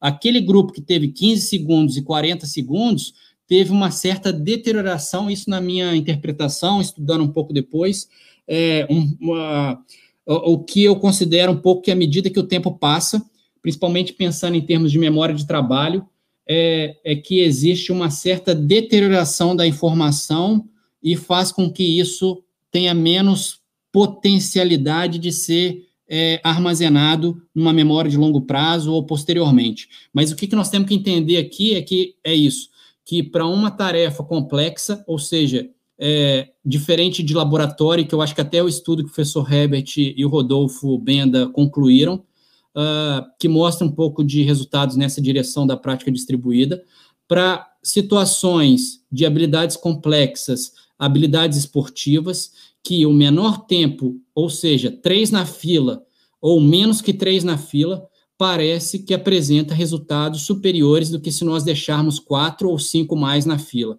Essa é um pouco a condução que eu gostaria de compartilhar com vocês e que é, ainda não foi publicado, e como a gente disse, então, da velocidade do conhecimento disso, é que deveria, talvez, as pessoas terem um pouco mais de acesso a essa informação é, essa é para finalizar mesmo. Uh, então esse algumas alguma ideia desse estudo ele foi acabou de ser aprovado essa semana para uma conferência aqui dos Estados Unidos e, e, foi intitulada como Mass Practice for Learning Sports uh, Motor Skills Why Not? Então a ideia é assim é que a prática maciça para aprendizagem de habilidades esportivas é, por que não utilizar a prática maciça? Então seria essa ideia com o que nós estamos apresentando e que acabou, que acabou de ser aprovado e que eu estou mostrando aqui para vocês no slide anterior e que nós vamos começar a, talvez, a, a permitir que a literatura ou as pessoas a nível de, é, de profissionais tenham acesso a esse conhecimento. É, essa é a minha, a minha, a minha fala até o momento e que eu queria compartilhar com vocês para só para a gente poder é, talvez conduzir um pouco melhor algumas outras perguntas ou alguns outros aspectos aí. Boa, legal. Muito bom. É, eu vou eu vou colocar uma uma pergunta só aqui da galera, depois a gente até repassa pensando um pouco também nas perguntas que a gente tinha feito lá no, no Instagram para dar um retorno para a galera também. Bom, okay. Leandro, o professor Herbert colocou aqui nos comentários, falou, Leandro, você está mostrando resultados estatísticos, mas existe um raciocínio lógico que subsidiou essa proposta de análise? Se sim, qual é e de onde saiu? Eu acredito que ele está falando, acho que é do estudo do voleibol, aí eu fiquei um pouco na dúvida. Eu imagino sim, que né? É, do estudo anterior, é. Isso, é. É da lógica de, de sistemas, né? É que, que em função da interação de diferentes desses sistemas que pode emergir algo uh, é, diferente, né? Então, um pouco nessa linha com que eu, ou que a gente conduziu, né? É, esse trabalho e, e, que tem essa lógica que é, é, até interessante assim um pouco de, de tentar elucidar isso, que por exemplo que às vezes as pessoas ficam muito pelo produto final, então por exemplo só do ataque. É, mas eu posso, por exemplo, ter um passe C, um passe muito fora da rede, de forma que você tenha a possibilidade de rodar o ataque. E eu posso ter um passe perfeito na mão do levantador, que eu tenho as três possibilidades ou quatro possibilidades de conclusão, aonde que o ataque foi para fora ou na rede, e, enfim, o desdobramento desse resultado foi, a princípio, uma ação negativa. Então, através da interação desses sistemas, é que tem a possibilidade aí de, de, de encontrar essa, é, é, essa direção. Então, é um pouco assim com que eu caminho a minha, a minha resposta. Não sei se ele ficou satisfeito, mas é um pouco nessa linha. Leandro, só para é, a gente voltar e dar o, o retorno lá para quem estava no Instagram. É, então, o primeiro story, aí, tipo assim, para você dois, os dois primeiros, acho que você já respondeu, mas eu queria que você, assim, numa curta frase, é, responder assim, de novo. Então, o primeiro, qual das fases do jogo determina a vitória dos jogos femininos de vôlei? A transição 1, side out. Beleza. É, Para aprender é, ou melhorar o saque, você acha que é melhor ter mais ou menos tempo entre as tentativas durante um treino? Menos, prática maciça. Então, a minha sugestão seria até três na fila, é, para que tenha esse menor tempo, e uma sugestão talvez seria ficar trabalhando com dois. Então, eu, eu, uma sugestão seria é, tentar ter mais filas com o menor número de pessoas, é, para que, as, enfim, possa organizar os exercícios dessa forma. É minha sugestão aí para pensarem sobre isso. Show de bola. E a terceira pergunta é: para treinar a recepção, saber onde que o sacador vai mandar a bola ajuda ou não a aprendizagem da recepção?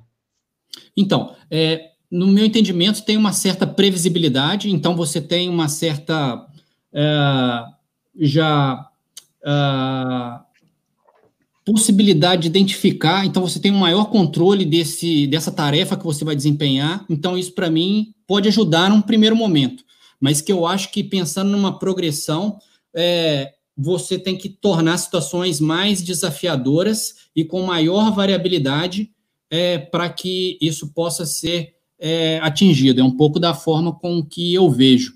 É, eu acho que eu não sei até se você vai conduzir um pouco nisso, mas se pensar, se pensar em termos de estrutura de prática, eu acho que a ideia seria começar com situações com maior previsibilidade ou repetibilidade, e aí isso está dentro desse contexto, talvez, de saber da onde que o saque está saindo, é, para depois, ou até a direção aonde que ele vai chegar.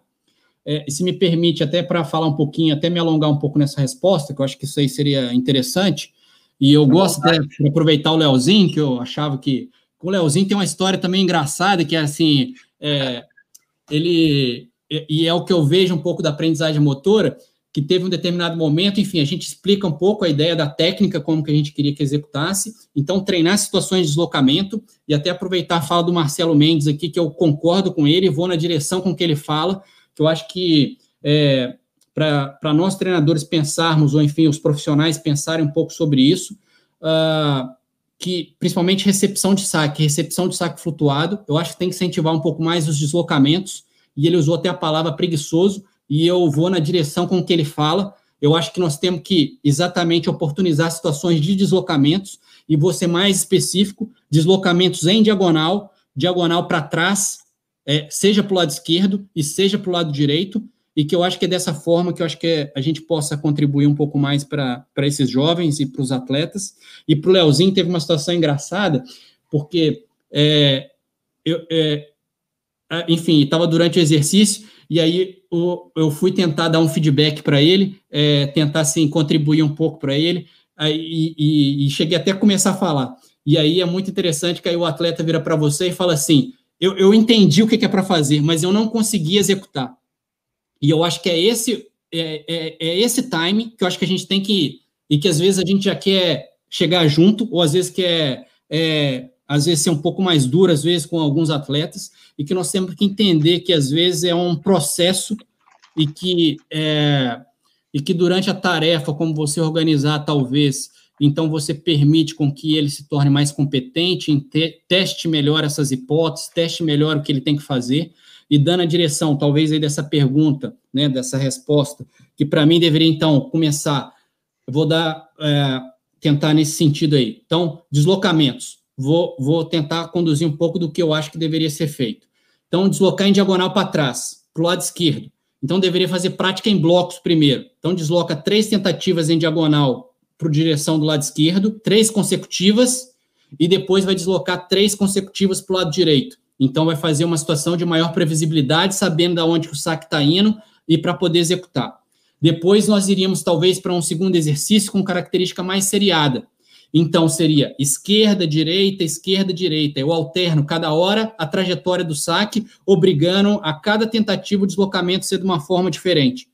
Então, isso nós estamos fazendo com que ele é, necessite, a, enfim, utilizar melhor é, alguns processos cognitivos para poder estar tá desempenhando isso. Até chegar, talvez, no final desse espectro, no final dessa linha, de forma que eu vou ter saques de forma cada toda vez imprevisível, que pode ser direita, esquerda, em qualquer lugar, e aqui eu poderia ampliar isso para frente, para trás, e qualquer outro contexto.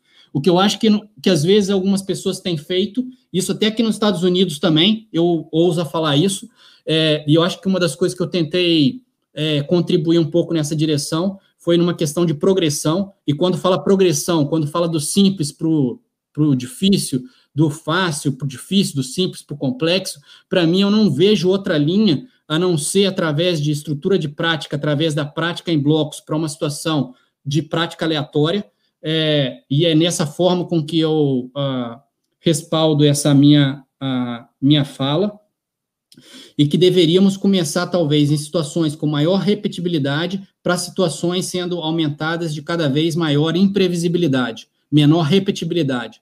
Essa minha fala é respaldada por alguns estudos já hoje, que, que já tem, eu posso até citar Porter e McGill, 2010, por exemplo, que mostrou que essa progressão foi melhor do que só fazer prática em blocos ou só prática aleatória, e, e, e eu, o principal que eu queria dar para vocês um depoimento, que era assim a forma que eu conduzia é, como o Leozinho citou aí, foi bacana demais assim, a fala do Leozinho, e que assim, acho que ele demonstrou assim a, a talvez a, a, motivação de executar essa prática é, é que, que para tentar tornar para eles mais desafiantes.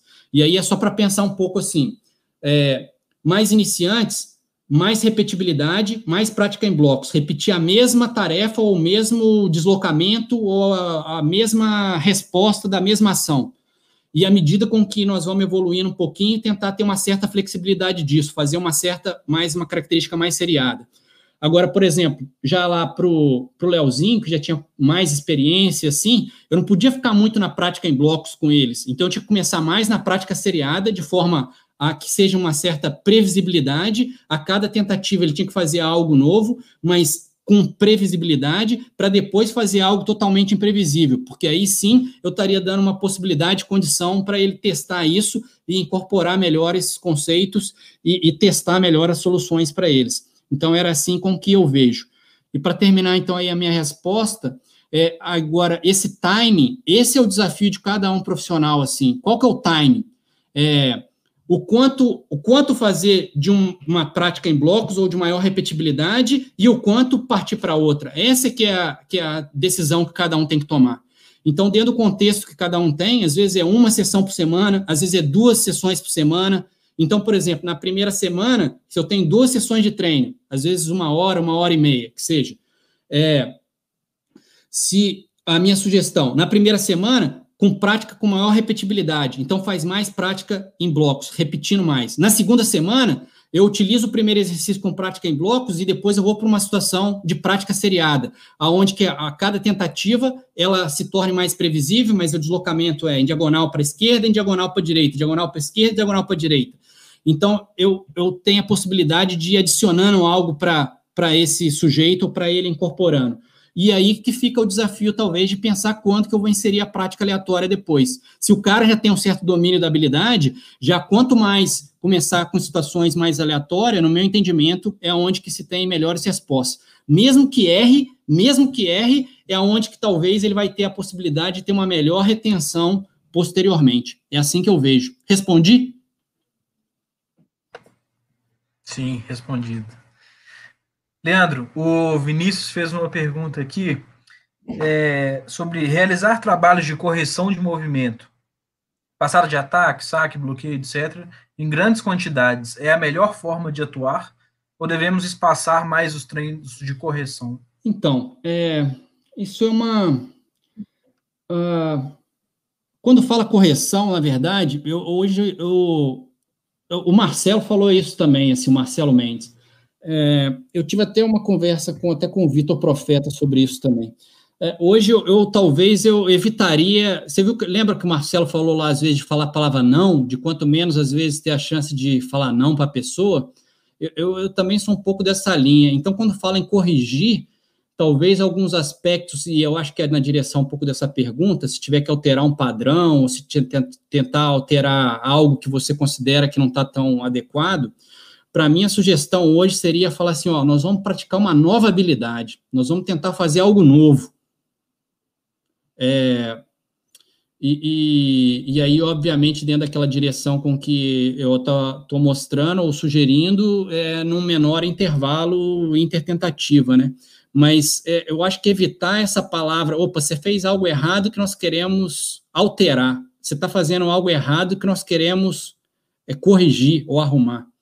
Então, é, eu acho que esses cuidados, às vezes, com a palavra, eu acho que contribui muito para esse processo. Então, talvez sugerir algo novo para ser aprendido é um pouco da resposta que eu daria para essa pergunta. Eu acho que é um, um, um caminho interessante para se fazer. Não tenha dúvida que eu acho que o feedback é importante, mas o feedback no sentido de, é, de orientar alguns aspectos do movimento, para ser executado, mas quando nós queremos alterar algo, é, que, por exemplo, vamos ser mais concreto, ah, termina com a passada direita mais à frente, nós queremos que ele termine com a passada esquerda mais à frente. Então, é, nesse momento aí, a minha, a minha fala seria mais, né, ou o saque, por exemplo, a pessoa executa o saque é, que ela é destra, é do, o, o lado dominante dela é destro e ela, ter, ela executa o saque com a perna direita mais à frente que na minha visão, um pouco essa eficiência mecânica seria melhor com a, com a perna oposta. Então, a minha sugestão seria, opa, vamos fazer um negócio diferente aqui, algo novo aqui, e vamos tentar é, seguir nessa linha de raciocínio aqui. Então, eu acho que seria um pouco nessa minha visão aí que eu responderia e utilizando uh, menores intervalos entre essas tentativas com esses sujeitos. Show de bola. Leandro, é, eu queria te fazer algumas perguntas, mas eu acho que eu vou ser limitado pelo Henrique em algum determinado momento.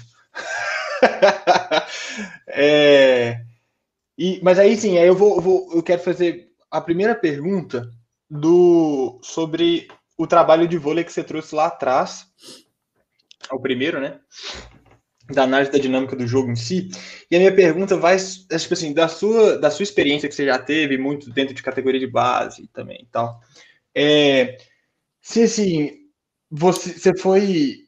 É, você assumiu que isso acontece, tipo assim, que a transição 1 é, ela é mais importante a princípio, ela, ela consegue prever melhor, né? A gente viu isso no feminino e no masculino, nas categorias mais adultas.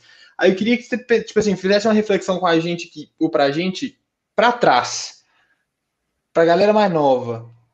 Como é que você pensa, assim, você, você acha que a dinâmica do jogo também é, vai para o lado da transição você fala é, o, o, o, as categorias de base mais novas, sei lá, ah, quanto. Entendi. É, enfim, aqui no, porque quando a gente fala de quando você começa a, igual, por exemplo, mostrei alguns resultados de estudo, você começa a tentar, às vezes, ser mais cauteloso, né? Então, primeiro você quer, às vezes, ter algum dado para poder confirmar um pouco mais aquilo que você está falando.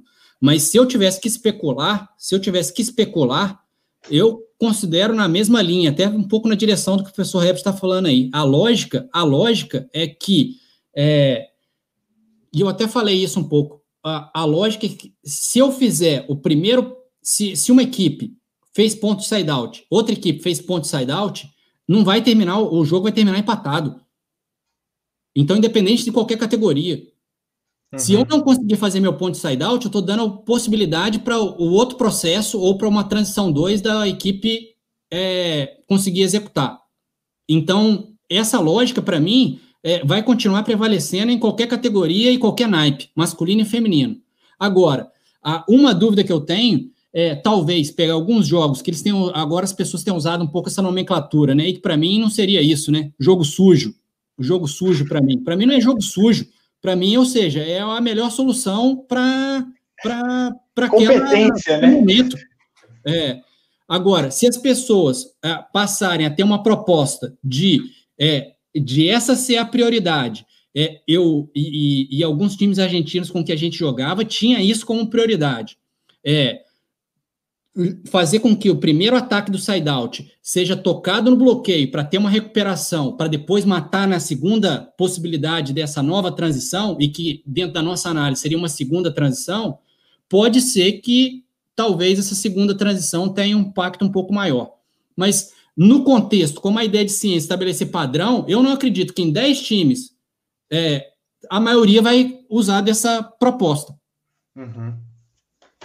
Então, se eu tivesse que responder a sua pergunta, sim, para mim, nas categorias de base, vai continuar tendo essa lógica, a transição vai continuar determinando, masculino e feminino, é, enfim, qualquer nível, e, uh, e em alguns momentos é, será necessária a transição 2, principalmente em situações onde que a equipe tende a ter a possibilidade, às vezes, de usar não o primeiro ataque para matar no side-out, mas para ter a possibilidade de gerar uma nova transição para ela e que ela, enfim, ela não consegue, ela não vai pontuar obrigatoriamente no side-out, mas ela pontua na segunda transição. Então, se ela começar a pontuar demasiadamente na segunda transição, é por isso que o modelo talvez sugere que 7% ele vai predizer a vitória também. E pode ser que ele entre dentro desse percentual com que a gente é, mostrou. Ah, show de bola. Posso continuar, Henrique? tá. É... Mas aí, beleza. Essa é a, uma das perguntas que eu queria, mas eu também, enfim, é, vou seguir para o lado da aprendizagem. É... Que seguinte, pensando da, da prática maciça, e tentando trazer isso um pouco para a realidade dos treinadores, etc. O que que, que, que você pensa é, que pode, algum fator que pode limitar a prática maciça? O que, eu quero dizer com isso é assim, ó, é, a gente já deu um subsídio para os treinadores aqui que aparentemente a ciência traz que a prática maciça seja um pouco mais é, leve a, a, resultados melhores do que a prática distribuída na hora de, da aquisição de habilidades. Mas em que outras coisas você pensaria que tipo assim que, é, que vão afetar a prática é, e que pode não ser tão interessante? Aí eu vou fizer a coisa muito ampla, mas vou dar um exemplo para ver, tipo assim, dar, gerar outras coisas. Por exemplo, fadiga. A prática maciça provavelmente leva mais a fadiga do que a prática distribuída. Como é que você uhum. vê isso? É, para mim, a minha interpretação nisso é que às vezes os caras colocavam, se eu fizer 100 tentativas e não der um certo tempo de intervalo, obviamente eu posso ter algum certo tipo de fadiga. Mas para mim, ninguém vai fazer isso. Para mim, vai fazer blocos de 10, bloco de 15, entendeu? E olha se for, se for menos. Então não vai gerar fadiga no meu entendimento, do ponto de vista até fisiológico. Entendi. Então, assim, na hora de pensar num treino, seria interessante a gente pensa ah, como que esse atleta, esse atleta vai fazer a prática dessa habilidade. Eu vou tentar organizar para que ela seja maciça, mas eu não vou colocar tipo todas as tentativas de uma vez. Exatamente é, por exemplo, até um pouco como a gente, talvez assim, ó, blocos de 10 tentativas, blocos de 5 que seja, e aí vai ter um intervalinho, às vezes é nem tá, o próprio intervalo de buscar a bola já vai fazer com que essa fadiga, do ponto de vista fisiológico, seja sistema metabólico, no meu entendimento, não vai ter. É, fadiga do ponto de vista. É, vou, vou, vou, compartilhar com vocês um exemplo que eu até brinquei com o Arthur. Quando eu cheguei aqui nos Estados Unidos, os caras falavam inglês, para mim, o meu processamento do ponto de vista, eu não entendi direito que, que os caras falavam nada. Eu estava tudo fadigado, eu chegava de noite aqui, o Vitor até é prova disso, eu chegava cansado de noite, do ponto de vista de ter que gastar tanta demanda de atenção para ficar ent tentando entender que, que os caras não entendiam nada que os caras falavam às vezes. Então, é, nesse sentido, uh, ou seja, a informação está ali, eu não sei como processar ela ou como utilizar ela. É, mas ela tá ali. Agora, a partir do momento depois que eu começar a receber ela, que, opa, o som do A para mim já tá melhor.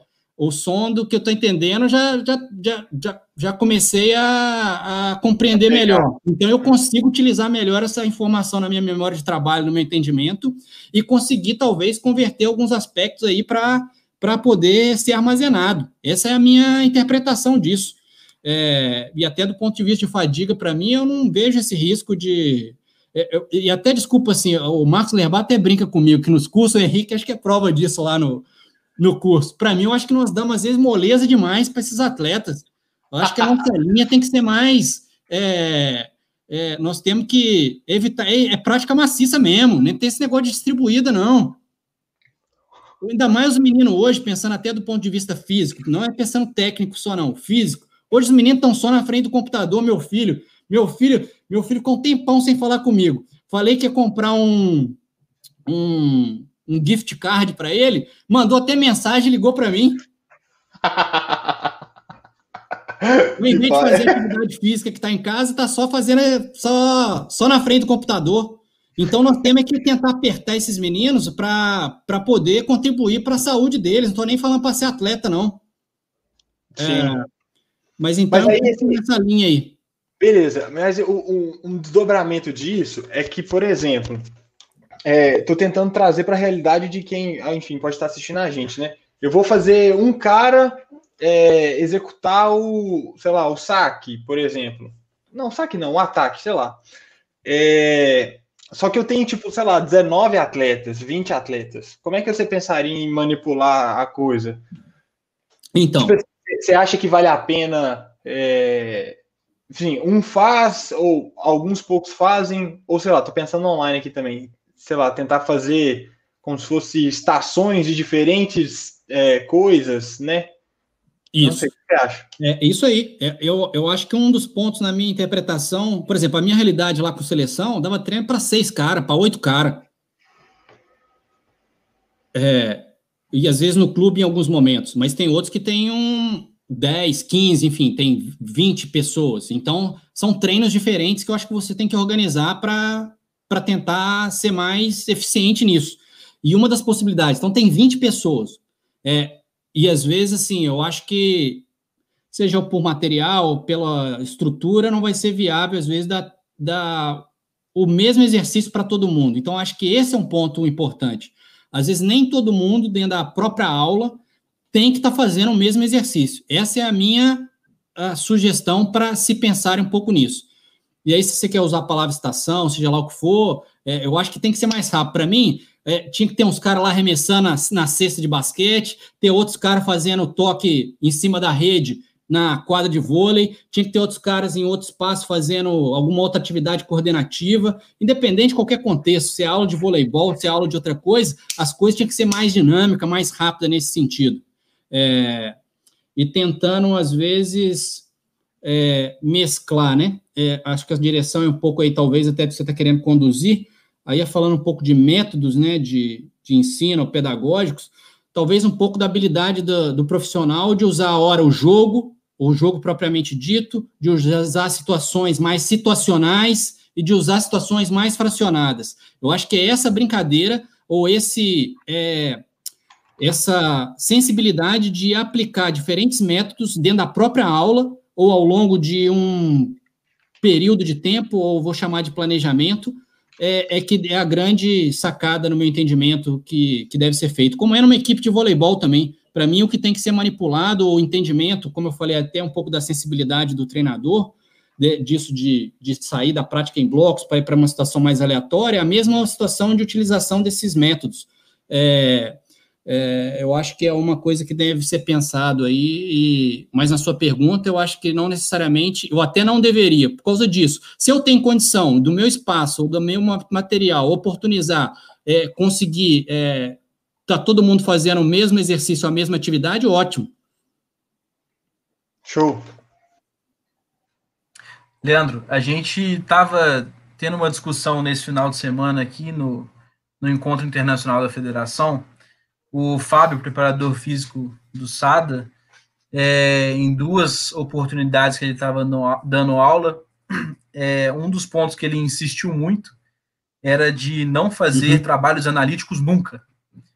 E, e, gerou uma discussão bem legal dentro do, dentro do curso, até alguma, algumas polêmicas, e eu queria saber é, o que, eu, que você pensa sobre isso. Eu, indiretamente, o, até queria mandar um abraço para ele, que até é um cara que me ajudou muito aqui, tem me ajudado, o doutor Gilton da Mata, ele é um brasileiro, ele participou desse curso e ele veio falar, ele falou exatamente isso comigo. É, e, e, eu vou um pouco da direção até do que ele falou. Eu, eu não sei o que, que o Fábio, até o Fábio eu tenho um carinho muito grande por ele, enfim, admiro ele, enfim, é um cara bacana demais, e acho um excelente profissional, mas o que, que ele está entendendo por analítico? Esse é o primeiro ponto.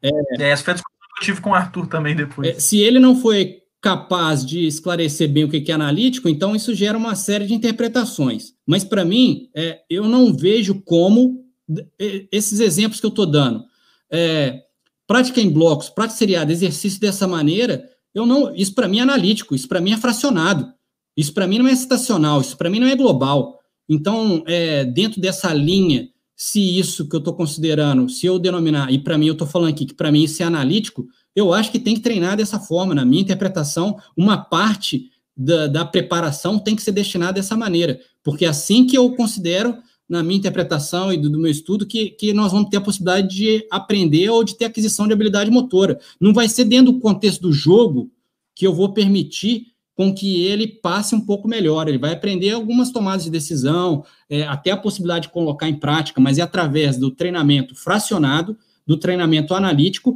que eu vou permitir com que ele repita ou execute ou teste diferentes aspectos no meu entendimento. É, então, é, para mim, é, eu acho que esses. Vou separar em três métodos aí: analítico fracionado, situacional e global. Que essa, esse mix desses três métodos, em algum momento, deveria ser oportunizado para as pessoas aprenderem uma habilidade esportiva, um, um, um esporte, e assim vai a minha resposta aí na sua pergunta. Boa, legal. É, até vamos tentar trazer o Fábio em breve aqui para o nosso canal para a gente ter essa discussão com ele, ter mais tempo também para debater. Arthur, tem mais alguma coisa aí? Oh, na verdade, teriam várias coisas aqui. Manda sair. Mas eu queria fazer a última. É, exatamente, porque a gente já está avançado aqui na hora, mas foi bom demais. É, ô, Leandro, eu queria é, essa aqui, gente, a gente não combinou a pergunta, tá bom? Mas eu vou fazer a pergunta assim, já, já tem, querendo o gancho. não um gancho para a próxima, né? Mas, é, Leandro, do jeito que, que você falou, um exemplo por, é, do, de uma atividade é, em blocos, ou em blocos não, desculpa. Vamos, vou colocar a situação lá. A gente vai é, colocar o menino para atacar a bola, beleza? E aí a gente vai colocar só dois na fila, porque é a ideia de tentar fazer a prática mais maciça. Além de ele fazer a prática mais maciça, eu posso pedir ele, por exemplo, para atacar na diagonal, atacar na paralela, ou atacar na diagonal menor.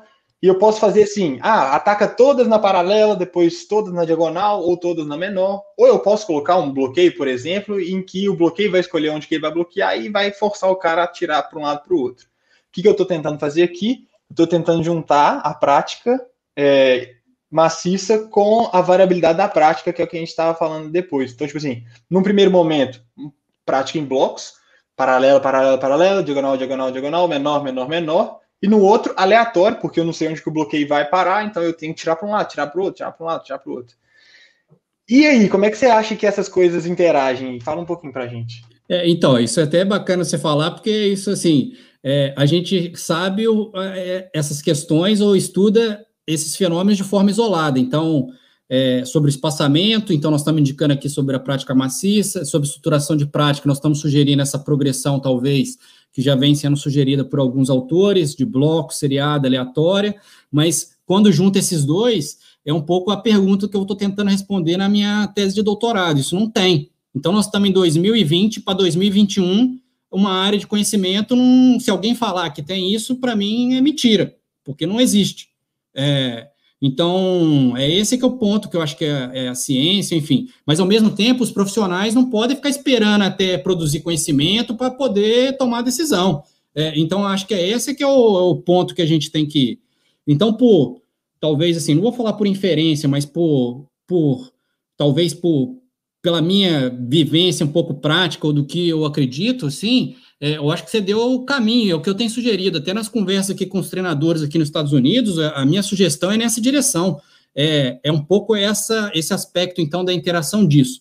É maciça, pensando em algum contexto para iniciantes, mais em blocos, com maior repetibilidade, e para sujeitos com um pouco mais experiência ou mais experientes, é maciça na situação mais aleatória. Então, dentro desse espectro, você, da, da variabilidade da prática, você está variando, mas sempre sobre um comportamento de pouco intervalo entre as tentativas. É, então, essa é a minha. É, se eu tivesse que defender pela memória de trabalho, é, até brincar aqui, até pela minha situação aqui em inglês, do que eu percebi, que você vai recebendo, sendo bombardeado por informação, por uma série de coisas diferentes, você não tem tempo entre as, e, e, e, que onde que você vai melhorando seu processamento, você vai conseguindo ter uma distinção melhor. É, alguma teoria sugere que quando esse tempo aumenta, que você tem uma deterioração, então você tem que, que essa informação se dissipa. Então, eu vou dentro dessa linha de raciocínio, e principalmente pensando nesse aspecto de estrutura de prática, então, é que ela precisa, então, ter uma certa repetibilidade inicialmente, e que posteriormente precisa é, sendo mais desafiadora para testar diferentes é, contextos e sendo uma característica mais imprevisível. Então, dentro dessa linha que se apresentou, eu vou nessa direção aí do que você falou também. Então, dentro da cortada, talvez um dos aspectos que deveria ser feito, então, é, é três tentativas só lá na 1, um, na paralela, na direção ali, com dois na fila. Depois, é, na segunda passagem, é três tentativas lá na 5, e fica lá só lá na 5, repete depois na sequência de novo, só na 1, um, depois só na 5, só na 1, um, só na 5. Talvez na primeira sessão ficasse só aí. Já na segunda sessão, o primeiro exercício seria assim, na 1 um e na 5, o segundo exercício seria 1 e 5, 1 e 5, 1 e 5, 1 e 5, seriado. Na terceira sessão, começaria o primeiro exercício em blocos, segundo seriado e o terceiro aleatório igual você falou, colocaria lá o bloqueio para o cara poder tirar, indo para um ou para ou para cinco. Então, são é, usando esse conhecimento é que você vai tendo timing de tentando identificar um pouco quando que. É, uma coisa que vocês têm que lembrar, né, e vocês percebem bem isso, que a turma é sempre heterogênea. Então, nós sempre temos que estar tá tentando, às vezes, motivar um cara que é mais, vamos dizer assim, que ele é mais iniciante ou que ele tem menos experiência, é, menos habilidoso no sentido de, de desempenho naquela tarefa, enfim, na cortada, seja lá o que for, mas eu tenho o cara também que ele é, ele, ele é um pouco mais. É, ele ataca na 1, ele ataca na 5. Então eu tenho que tornar tarefas que possa ser desafiante pro, tanto para o menino que está iniciando, quanto para o outro que está um pouco mais ali, mais avançado também.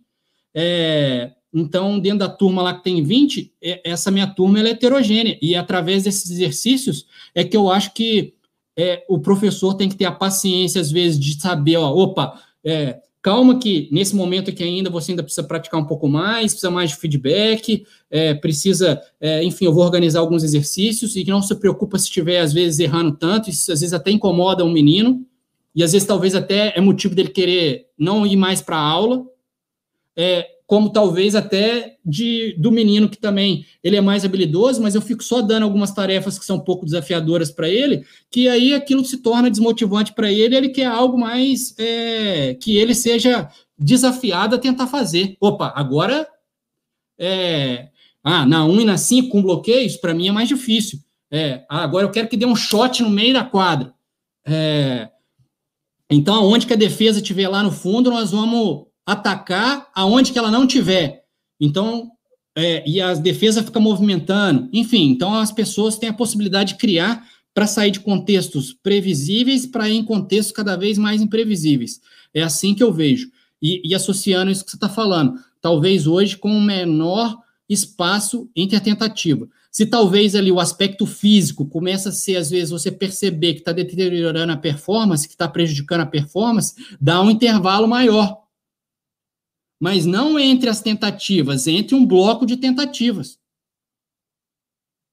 Isso acho que cada profissional consegue ter essa sensibilidade às vezes. Opa, o cara não está conseguindo fazer porque o cara está tá ficando mais fadigado ou cansado do ponto de vista tá físico, do ponto de vista não é técnico, é físico. É, ou então não, aí se nós queremos apertar mais os caras mesmo. É, e aí, nesse sentido, eu acho que a prática distribuída, às vezes, pode ser uma boa solução. Nos clubes, às vezes, que os caras, às vezes, o preparador físico apertava mais o treino, mais físico primeiro, às vezes, não adianta eu ficar dando prática maciça. Eu tenho que dar uma prática distribuída. Então, eu ponho quatro na fila, porque eu entendo que aquele momento, dentro da minha planejamento, a prioridade é o aspecto físico. Show de bola. Conseguem visualizar isso? Sim. Henrique, é, não é uma pergunta, é só uma pitadinha assim. É, é porque eu, enfim, a, professor Herbert, não sei se ele ainda está assistindo, mas ele que levou a gente, ou pelo menos me levou, né, para a área da aprendizagem, assim, e ela, de fato, ela é muito interessante. Mas o que o Leandro está comentando, e é muito massa, que essa é a proposta do, da investigação dele no doutorado, é ver a prática distribuída e o que, que ela. A distribuição da prática, né? E o que ela relaciona com essa variabilidade prática, a gente chama, em, em blocos até aleatório, mas a gente ainda está pensando em questão de parâmetros da habilidade, né? Um pouco mais de força, um pouco mais de velocidade, um pouco muda o ângulo e etc. Mas a gente também não tem a menor noção, quer dizer, eu, eu nem consigo colocar, pensar numa ideia agora, tipo assim, teria que sentar e ler um pouco mais. Qual seria essa interação se fossem formas, de, se fossem habilidades diferentes, se fosse a, as, por, por exemplo, é, habilidades, formas de habilidade, né, o padrão de movimento diferente durante essa variabilidade prática. Se fosse é, passa de manchete, ataca, enfim, faz outras relações. É, deixa eu só tentar te ajudar, que eu acho que é isso que você está querendo dizer. Mas para mim, isso para mim tem uma hierarquia hoje. Para mim, primeiro nós temos que aprender a estrutura, o padrão. Então, por exemplo, a manchete é passar, tem que aprender a manchete. Então é, é, é o gesto técnico. E depois eu vou aprender as variações da manchete, que é mais lateral, mais à frente, com deslocamento. Então, para mim, eu tenho muito claro isso para mim, assim. É, não tem tanto estudo sobre isso, mas a, a, tem alguns indicando essa certa hierarquia. Mas para mim, se aprende primeiro a estrutura, um determinado padrão, ou alguns chamam o tal do programa motor, para depois aprender os parâmetros. E eu sou um pouco dessa linha na minha. É, uh, da, de um pouco como eu tentava treinar alguns atletas, do que eu percebia, eu tentava manipular os parâmetros para que eles pudessem ser mais competentes nessa estrutura. Ou seja, eu pedi para ele atacar na 1, atacar na 5, atacar na. para ele poder conseguir melhorar o gesto da cortada. É, e a, essa estrutura bem uh, automatizada ou bem estabilizada, eu acho que permitiria a possibilidade de dele transferir ou, ou usar em outros contextos. É assim com que eu vejo. Show de bola. Show de bola. Então, é, nossa senhora, quase duas horas.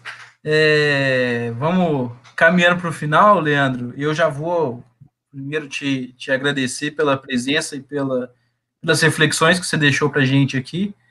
É, eu tenho certeza absoluta que é a primeira participação de outras que virão aqui. A gente já tem até alguns projetos pensados que a gente deve colocar em prática é, em breve e que a gente quer contar com a, com a sua participação também. Espero que você tenha gostado e que a gente possa contar com você no futuro.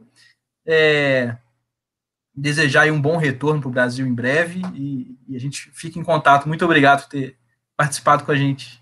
Já posso falar minhas palavras finais ou o Arthur vai falar alguma coisa? Deixa eu agradecer então para você poder falar então. bom, é, primeiro assim agradecer a presença do Leandro, agradecer a presença de todo mundo que está aqui. Muito obrigado, Henrique, como sempre. É, falar que assim, desde quando o Henrique e a gente começou a conversar sobre quem chamar, quem chamar, Leandro sempre estava na lista, é, mas a gente foi tentando achar o melhor momento, tanto para nós quanto para ele agora também, que está numa reta final, mas sem tanta é, pressão aí, né? Já, já, já quase voltando para nós, welcome back. é, e, pô, agradecer demais, aproveitar a oportunidade de falar para todo mundo assim.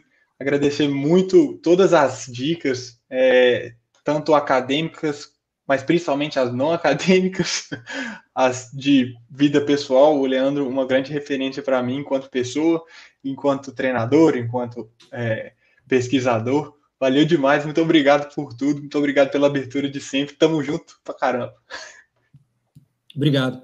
É, eu queria, como eu sou um, um, um, acompanhante assíduo, eu não sei se eu vou conseguir mostrar aqui. Ah, é, deixa eu colocar na tela cheia. Aí.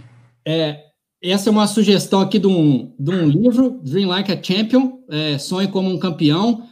É, mas isso aqui, é, isso aqui é um marketing mais aqui do John Cook, enfim, daqui da Universidade de Nebraska mas na verdade eu queria mais é motivá-los a, a, a, ler algo em inglês, enfim. É, eu acho que no voleibol aqui até me, é, me, me, chamou bastante atenção, assim, de, de coisas que tem né, no YouTube, etc., de como que tem bastante coisa, assim, né? Eu tive um pouco mais de contato com algumas outras coisas, mas a literatura, assim, americana para o voleibol, é, eu acho que tem algumas coisas, assim, que as pessoas podem, enfim, é, tentar ler mais e, e fica só a minha meu desejo assim de das pessoas é, é, tentarem às vezes estudar um pouco mais um outro idioma, tentar praticar mais, ler para poder ter acesso a outras informações e se conectar com outras pessoas. Isso foi um pouco do que eu senti aqui é, nessa minha experiência de que é um grande desafio às vezes tentar comunicar em outro idioma e até às vezes falar no voleibol. Assim, por exemplo, aí a live de vocês me permitiu eu conheci o Dega da Gama, enfim, aqui através da, da do, do, canal aqui, enfim, de é, da gente trocar ideia. Essa semana eu conversei com o Peter, por exemplo, é, que teve aqui há pouco tempo também. Então, e, e principalmente para quem gosta de voleibol, uma das coisas que eu aprendi muito aqui foi os termos específicos do voleibol em inglês. Então, isso é bem bacana, assim, de, é, de, de tentar se desafiar a, a, talvez a conhecer um pouco mais sobre isso. É, mas aí fica o sentido do livro mais para as pessoas às vezes às vezes assim se motivarem a, a tentar estudar um pouco mais, a, a ler às vezes até mesmo coisas relacionadas, seja aprendizagem motora que está em português ou um outro contexto, mas buscar aí um pouco mais de é, de coisas que possam alimentar esses profissionais para para terem mais convicções e crença melhor aí no trabalho com que venham a desenvolver. É, eu não tenho dúvida assim que eu queria É, agradecer a vocês aí pelo convite. É, eu acho que foi. Eu sou um telespectador ou um ouvinte, não sei bem nem como falar, qual que é a, a, a palavra mais correta, mas é, sempre que eu podia acompanhar, às vezes não ao vivo, mas acompanhava depois. É, e até algumas vezes foi citado, né? É, o Marcos sempre brincalhão comigo pra caramba. Eu agradecer aqui. Eu acho que essa é uma outra coisa que eu ficaria aqui a minha, a minha sugestão. Acho que profissionais mais novos deveriam tentar encontrar alguns profissionais um pouco mais experientes para orientar um pouco mais aí a, a as escolhas, a, a pensar, a, a, refletir assim sobre os problemas, sobre algumas coisas que acontecem lá no dia a dia do treino deles com algumas pessoas mais velhas. Marcelo Mendes falou um pouco nisso também na, na live dele. É, então, o Marcos assim é um cara que o Marcos Herbal é um cara que sempre foi um pouco mentor para mim assim no que diz respeito ao voleibol. Obviamente, os outros treinadores com que eu trabalhei também, enfim, é, são muito importantes, eu aprendi muito com eles. É, mas uma parceria com o Leozinho foi muito bacana, é, com o Leonardo Carvalho, é, com o Percy Onken, que, que, que, eu tive a possibilidade de, de trabalhar também. É, enfim, e obviamente sobre um aspecto acadêmico, uh, não tenha dúvida que o Herbert é um cara assim muito importante para mim, como o Rodolfo é, que da mesma maneira, assim, como um cara conduz um pouco uma, uma questão acadêmica, como um mentor, assim, no caso o Herbert, é a mesma coisa no sentido de um profissional, de um técnico que, que precisa ter a possibilidade de espelhar. Então, fica aí a minha sugestão sobre isso. E até uma fala do Marcelo, né? Até é, eu sou um dos oito ou nove que ele citou lá que assistiu o treino dele no, no tre já assisti treino do Marcelo. É, essa é uma outra coisa que eu uh, realmente sugeriria, às vezes, para alguns profissionais, às vezes, se for possível. É, eu acho que ter a possibilidade de assistir outros treinos e trocar ideia com outros profissionais, eu acho que isso melhorou muito, e vocês acho que são um, um papel importante nisso, que é a questão da pandemia, assim, né? É, eu até tive acesso aqui a algumas coisas mais fora do Brasil inicialmente do que. E aí, depois que vocês começaram com esse projeto, me encantou assim e ter a possibilidade de, de acompanhar.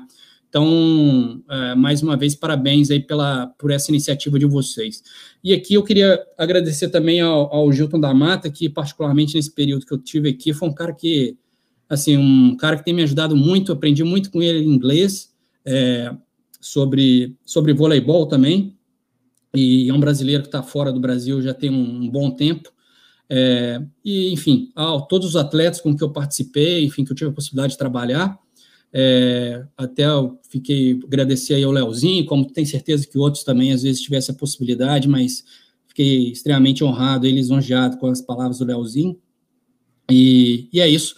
É, me coloco à disposição para outros momentos, outras oportunidades, e, e queria agradecer a todos aí que, por algum motivo, ao longo da minha vida, minha família, é, é, que tem me apoiado sempre em algumas decisões. Muito obrigado. Sensacional. Valeu, Leandro. Muitíssimo obrigado. É, obrigado a todo mundo que assistiu a gente. Né? vou dar um destaque para o Jamerson aqui, que pediu um alô, tá lá no Amazonas acompanhando a gente. Jamerson, muito bom ter você aqui. É, todo mundo que, que acompanha a gente sempre. É, já vou deixar o convite para amanhã, às 19h30 também, vamos falar sobre arbitragem no voleibol, com o Alair, que é coordenador de arbitragem é, da Federação Mineira de Voleibol. É, na segunda-feira, aliás, na semana, não vou dar spoiler ainda não, vou falar isso só amanhã. Na semana que vem teremos quadro novo no canal, já estreamos, vamos, vamos estrear com mais uma mais um conteúdo diferente do que a gente tem feito. Em outubro tem pelo menos mais dois quadros também, então vamos tentar é, abraçar aí o esporte e o voleibol em, em diversas áreas. Beleza, Leandro, muito obrigado. Arthur, valeu demais. Galera que está acompanhando a gente, valeu. Amanhã a gente se encontra. Tchau, tchau. Grande abraço.